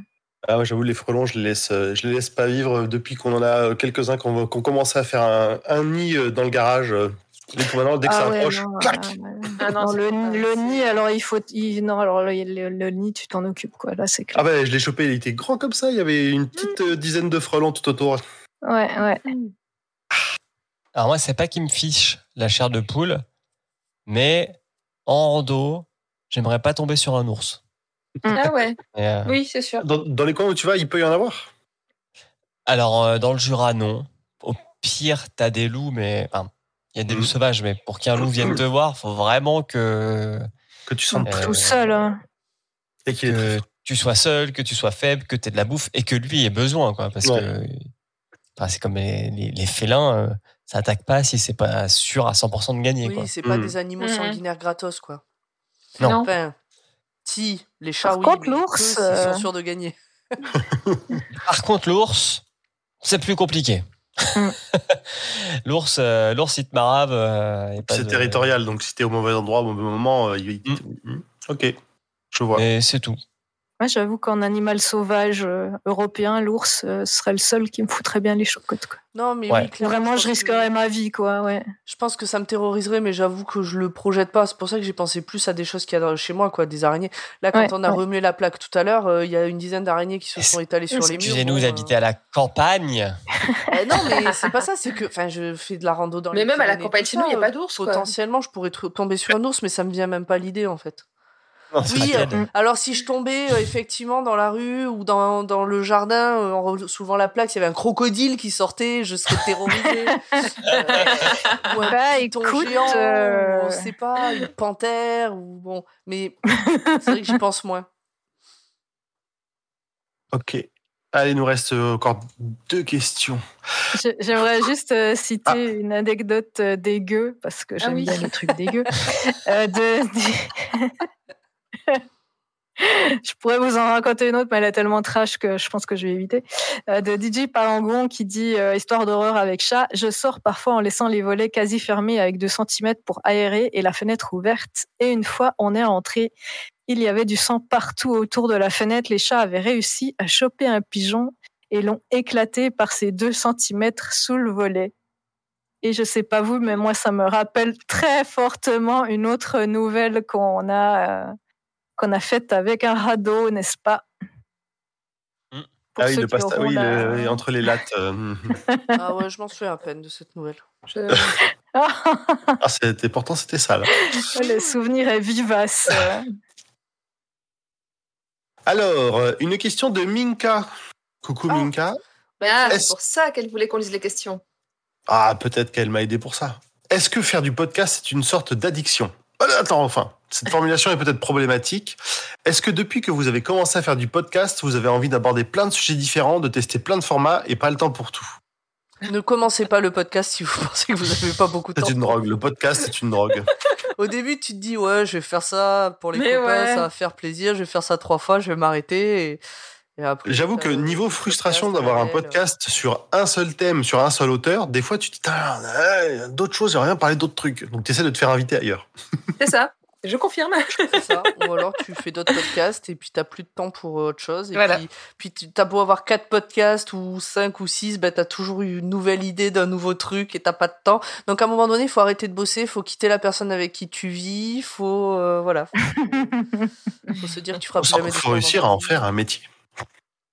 Oui. Oui, mais est-ce que tu prends Oui. autant de plaisir du coup quand c'est une Mais oui, c'est ça. Tu vois, c'est c'est philosophique comme choix. Voilà. C'est la réponse que je fais à chaque fois qu'on me demande pourquoi je ne fais pas des pâtisseries professionnellement. C'est juste que je le fais pour mon plaisir. Et, et ben le podcast, c'est pareil. C'est ce que j'allais en venir. Moi, je ne fais que ce podcast, mais assez volontairement, parce que j'aime bien euh, plutôt utiliser plusieurs. euh, Faire que du podcast, ce serait embêtant. Euh, J'aimerais faire. J'ai plein de projets, plein d'idées que je ne fais jamais, évidemment, mais ce serait sous d'autres formats, Ouais, mais en fait, Euh, pas que du podcast. tu peux faire des trucs. Enfin, tu vois, moi, je vois par rapport à ce que je fais sur le podcast, enfin, sur les podcasts, en fait, j'en enregistre deux, celui-là et Dr. Watt. Euh, sur Watchlist, je fais surtout de la gestion de projet, finalement, parce que je vais, je vais gonfler tout le monde pour savoir qui m'envoie une piste pour recommander un truc. Sur la réponse D, c'est plutôt de l'écriture. Euh, et par rapport au label, euh, c'est euh, au bureau, c'est euh, finalement de la gestion aussi quelque part. Donc ça doit être toujours dans le milieu du podcast. C'est pas que du podcast à proprement parler. Mais Et ça, c'est plus ça plus ça, plus ça, plus ça. Oui, Mm. et c'est ça qui est très que Du coup, j'ai réussi à me mettre sur des projets où je fais pas exactement la même chose. Mm. Mais effectivement, ça prend un temps, euh, ça prend un temps fou, quoi. Aller voir les gens pour dire, eh, euh, t'as pas un truc à recommander pour Watchlist? Eh ben, en fait, ça prend plus de temps que de faire les épisodes. Ouais. Ouais, c'est clair. Non, alors moi, je parle de, uniquement de, de choses créatives parce que c'est clair euh, euh, en termes de. Enfin, y a, hum, tu peux faire beaucoup de choses autour du, du truc créatif en lui-même. Ça, Oui. c'est sûr. Ne serait-ce que, bah, par exemple, le montage d'un podcast. Oui. Ah oui, il y a ça aussi, il y a le montage en plus de tout le reste. Ouais. D'ailleurs, est-ce que ça serait pas le moment pour que Delphine elle nous parle de ses podcasts, justement, qu'elle fasse un peu sa promo Ou est-ce Ouais, il que nous les reste autres, une vous aviez question quelque encore. chose à dire? On a encore une question. Bah, moi, j'ai pas Ah, répondu ouais. à la question. Et, mais euh, je Julien a suis pas passé fini. ça Oh, devient après, running L'enchaînement pas était parfait. Je trouvais que l'enchaînement était parfait. Alors, Donc, Julien. Ah, euh, t'as oublié? moi, je me suis calmé sur les podcasts. J'ai plutôt euh, réduit la voilure parce que ouais, ça prend beaucoup trop de temps. Euh, ça veut pas dire que j'ai pas d'autres idées, Mm. mais euh, je, je je limite le temps à ça pour, euh, je pense un peu comme Urde, faire autre chose aussi, que ce soit euh, du stream ou euh, ou des trucs ou, ou du sport, par exemple. Mais euh, ouais, si tu mets le doigt dedans, généralement, t'arrives et que tu trouves un un groupe de gens qui Mm. sont dans le même état d'esprit que toi, tu peux vite en faire beaucoup.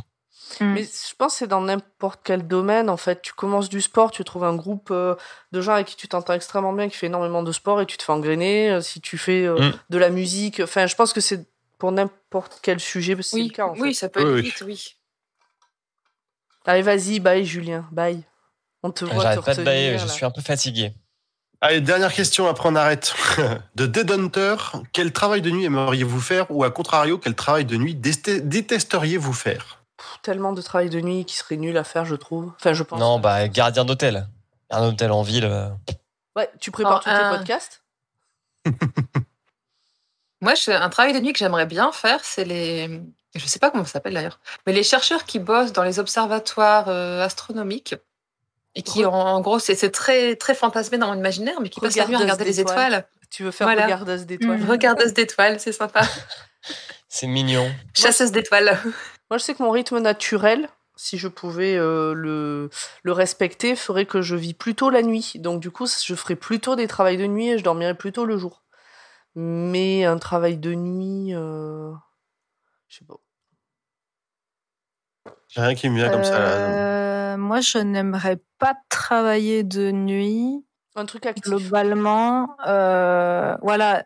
Le... Moi, je n'aime pas des places de travail où tu t'ennuies. Mais euh, par contre, d'expérience, il y a quelque chose que j'aimerais surtout pas faire, c'est travailler dans un hôpital psychiatrique de nuit, malheureusement.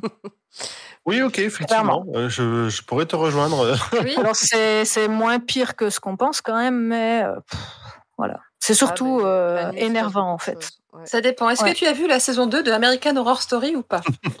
Voilà. Euh, oui, c'est la mais meilleure. C'est la meilleure, Disons- oui. disons qu'il faut pas se baser sur ce qu'on voit. Alors moi, je Mais recommande la, réalité est, plutôt chiante en fait. C'est plutôt Bah, des gens qui vont t'emmerder toute la nuit à pas dormir, Mhm. à fumer des clopes, euh, voilà. Donc euh, globalement très chiant.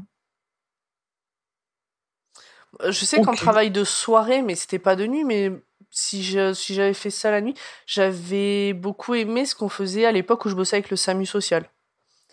Euh, et je trouvais que c'était une partie du, de mon travail d'éducatrice que je trouvais plus intéressante, plus intéressant que celui de jour à l'accueil de jour, d'aller voir les gens là où ils sont concrètement, d'aller à leur rencontre, etc. Et euh, du coup, alors pour des raisons budgétaires essentiellement, euh, le boulot finissait à 23 heures, mais, euh, mais faire un boulot de nuit de ce type-là, donc actif, t'es pas assis sur une chaise devant un écran, et avec des vrais gens, alors peut-être pas en hôpital psychiatrique, mais pourquoi pas, du coup, euh, ça serait plus quelque chose comme ça. Après, rêver, bon, est-ce que ça serait vraiment un job rêvé, tu vois?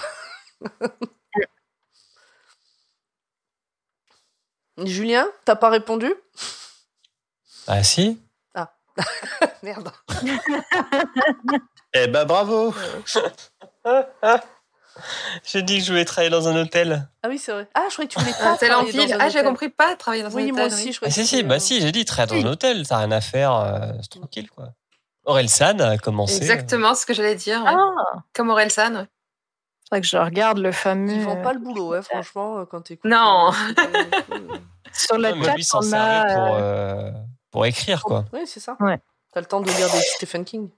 Ah, Moi, j'aurais dit Gardien de phare parce que t'as la paix, mais j'ai vu le film Lighthouse il y a pas très longtemps et euh, t'as pas envie en fait. Moi, j'ai vu un Alors oui, il y a, il y a Telex euh, sur euh, le chat qui dit gardien de phare comme toi. Et Loylon qui dit gardien de cimetière de nuit.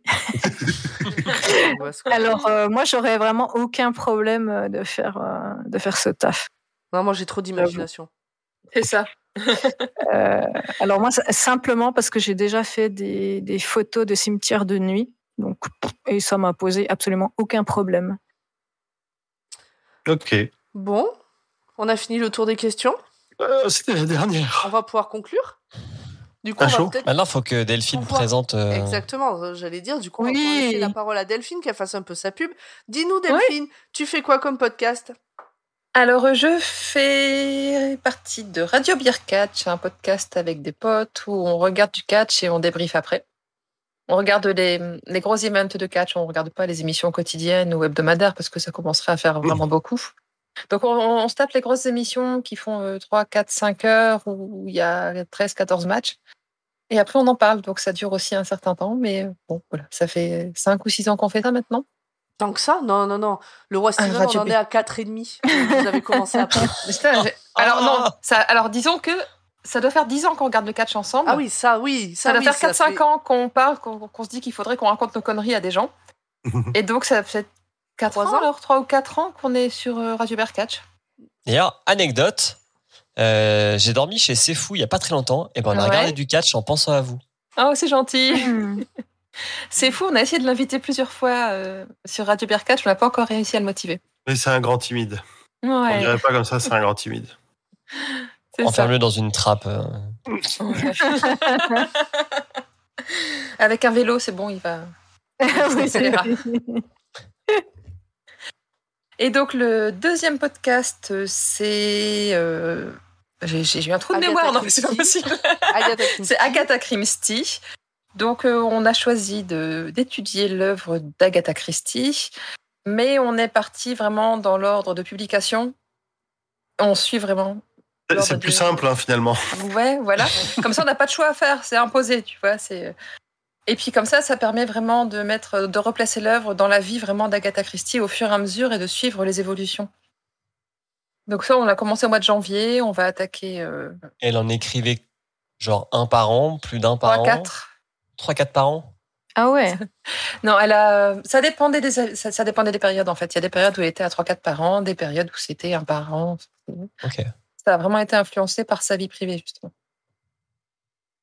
Donc là, Bah, on en est. l'écouter, ce podcast. On en est à son neuvième. On va attaquer son neuvième, euh, son neuvième livre publié parce qu'il y a eu un recueil de nouvelles en cours de route qui s'appelle Le Train Bleu.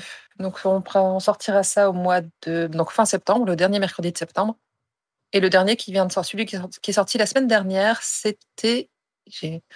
Non, mais c'est pas possible. Je vieillis, sérieusement. C'était Le les quatre quatre. Oui, merci. Merci, Pomme. C'était les quatre. le travail il y a Ah. une semaine, c'est ça Ouais, c'est ça. mais j'ai pas encore vu mes élèves, moi, tu vois, dans mon, dans mon établissement, on n'a pas encore. Parce que je fais, je travaille, je suis enseignante, mais en établissement spécialisé. Et donc, les élèves, je leur laisse prendre le temps de retourner dans leur classe ordinaire et après, je vais m'occuper d'eux. Et donc Agatha Christie, qui est un podcast du label Podcut. Exactement, on a rejoint Podcut. Et, Et dont- pour je suis dans le deuxième épisode, donc n'hésitez Exact, pas à ouais. aller l'écouter. Hmm. C'est ça. Et on, on est à la recherche d'invités en plus, parce qu'on essaye de recevoir des gens différents tous les mois. Donc, si vous voulez éventuellement lire un Agatha Christie et en discuter avec nous, faites-moi signe. Euh, où est-ce qu'on a la liste? Quelle liste tu Wikipédia. l'aurais Wikipédia, la liste de Mais c'est classé dans l'ordre de euh, parution? Oui, ou vous pouvez regarder sur le, le meilleur moyen, la liste qu'on suit nous, en fait, c'est les, les éditions du Masque par la librairie des Champs- des Champs-Élysées a publié une intégrale d'Agatha Christie dans les années 90 dans l'ordre de publication. Et on suit cette édition-là. Donc là, on est sur le Mmh. deuxième Ah oui, roman bah oui, du deuxième volume de l'intégrale. Ah, ils ont fait des, des pavés de. Des pavés de 1000 pages. euh. Ah ouais. Ouais. Sympa. C'est pas mal. Bon, bah écoutez, on va peut-être se voilà. quitter là. On va voir un tabou. Oh est-ce que tu parles Euh, bien, bien. Donc sur ces bâillements, euh, je, on va se faire des bisous. Donc euh, le roi Steven est un podcast du label Podcut, comme Agatha Christie. Comme Agatha Christie. Vous pouvez retrouver tous les podcasts du label sur euh, Podcut.studio. www.podcut.studio. Vous pouvez nous rejoindre sur le Discord de Podcut. Les liens sont en description sur les réseaux sociaux. Vous pouvez aussi, euh, si vous voulez nous filer un petit coup de main, donner une piécette ou plus au Patreon. Et puis, je crois que j'ai tout dit. Et on se retrouve le mois prochain pour parler de Charlie. Et merci à tous nos auditeurs du chat euh, qui Et sont merci à venus Delphine nous d'être tenir venue. Tout le monde Merci. Et merci merci à à Delphine. C'était un plaisir. Oui, c'était chouette. Allez, et on fait Allez, des merci bisous à vous tous. bisous. Et Des les bisous, bisous. à bientôt. Ciao, À ciao. À dans un mois.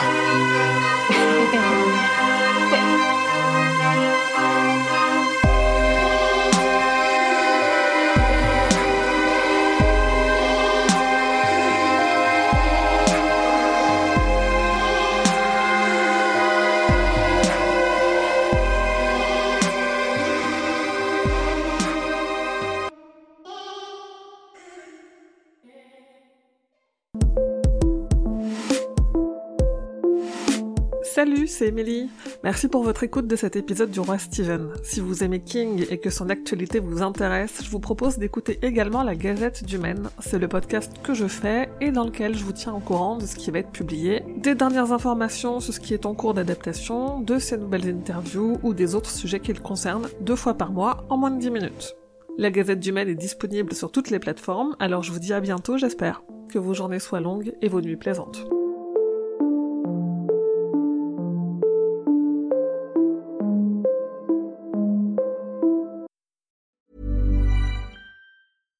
Hi, I'm Daniel, founder of Pretty Litter. Cats and cat owners deserve better than any old fashioned litter. That's why I teamed up with scientists and veterinarians to create Pretty Litter. Its innovative crystal formula has superior odor control and weighs up to 80% less than clay litter. Pretty Litter even monitors health by changing colors to help detect early signs of potential illness. It's the world's smartest kitty litter. Go to prettylitter.com and use code ACAST for 20% off your first order and a free cat toy. Terms and conditions apply. See site for details.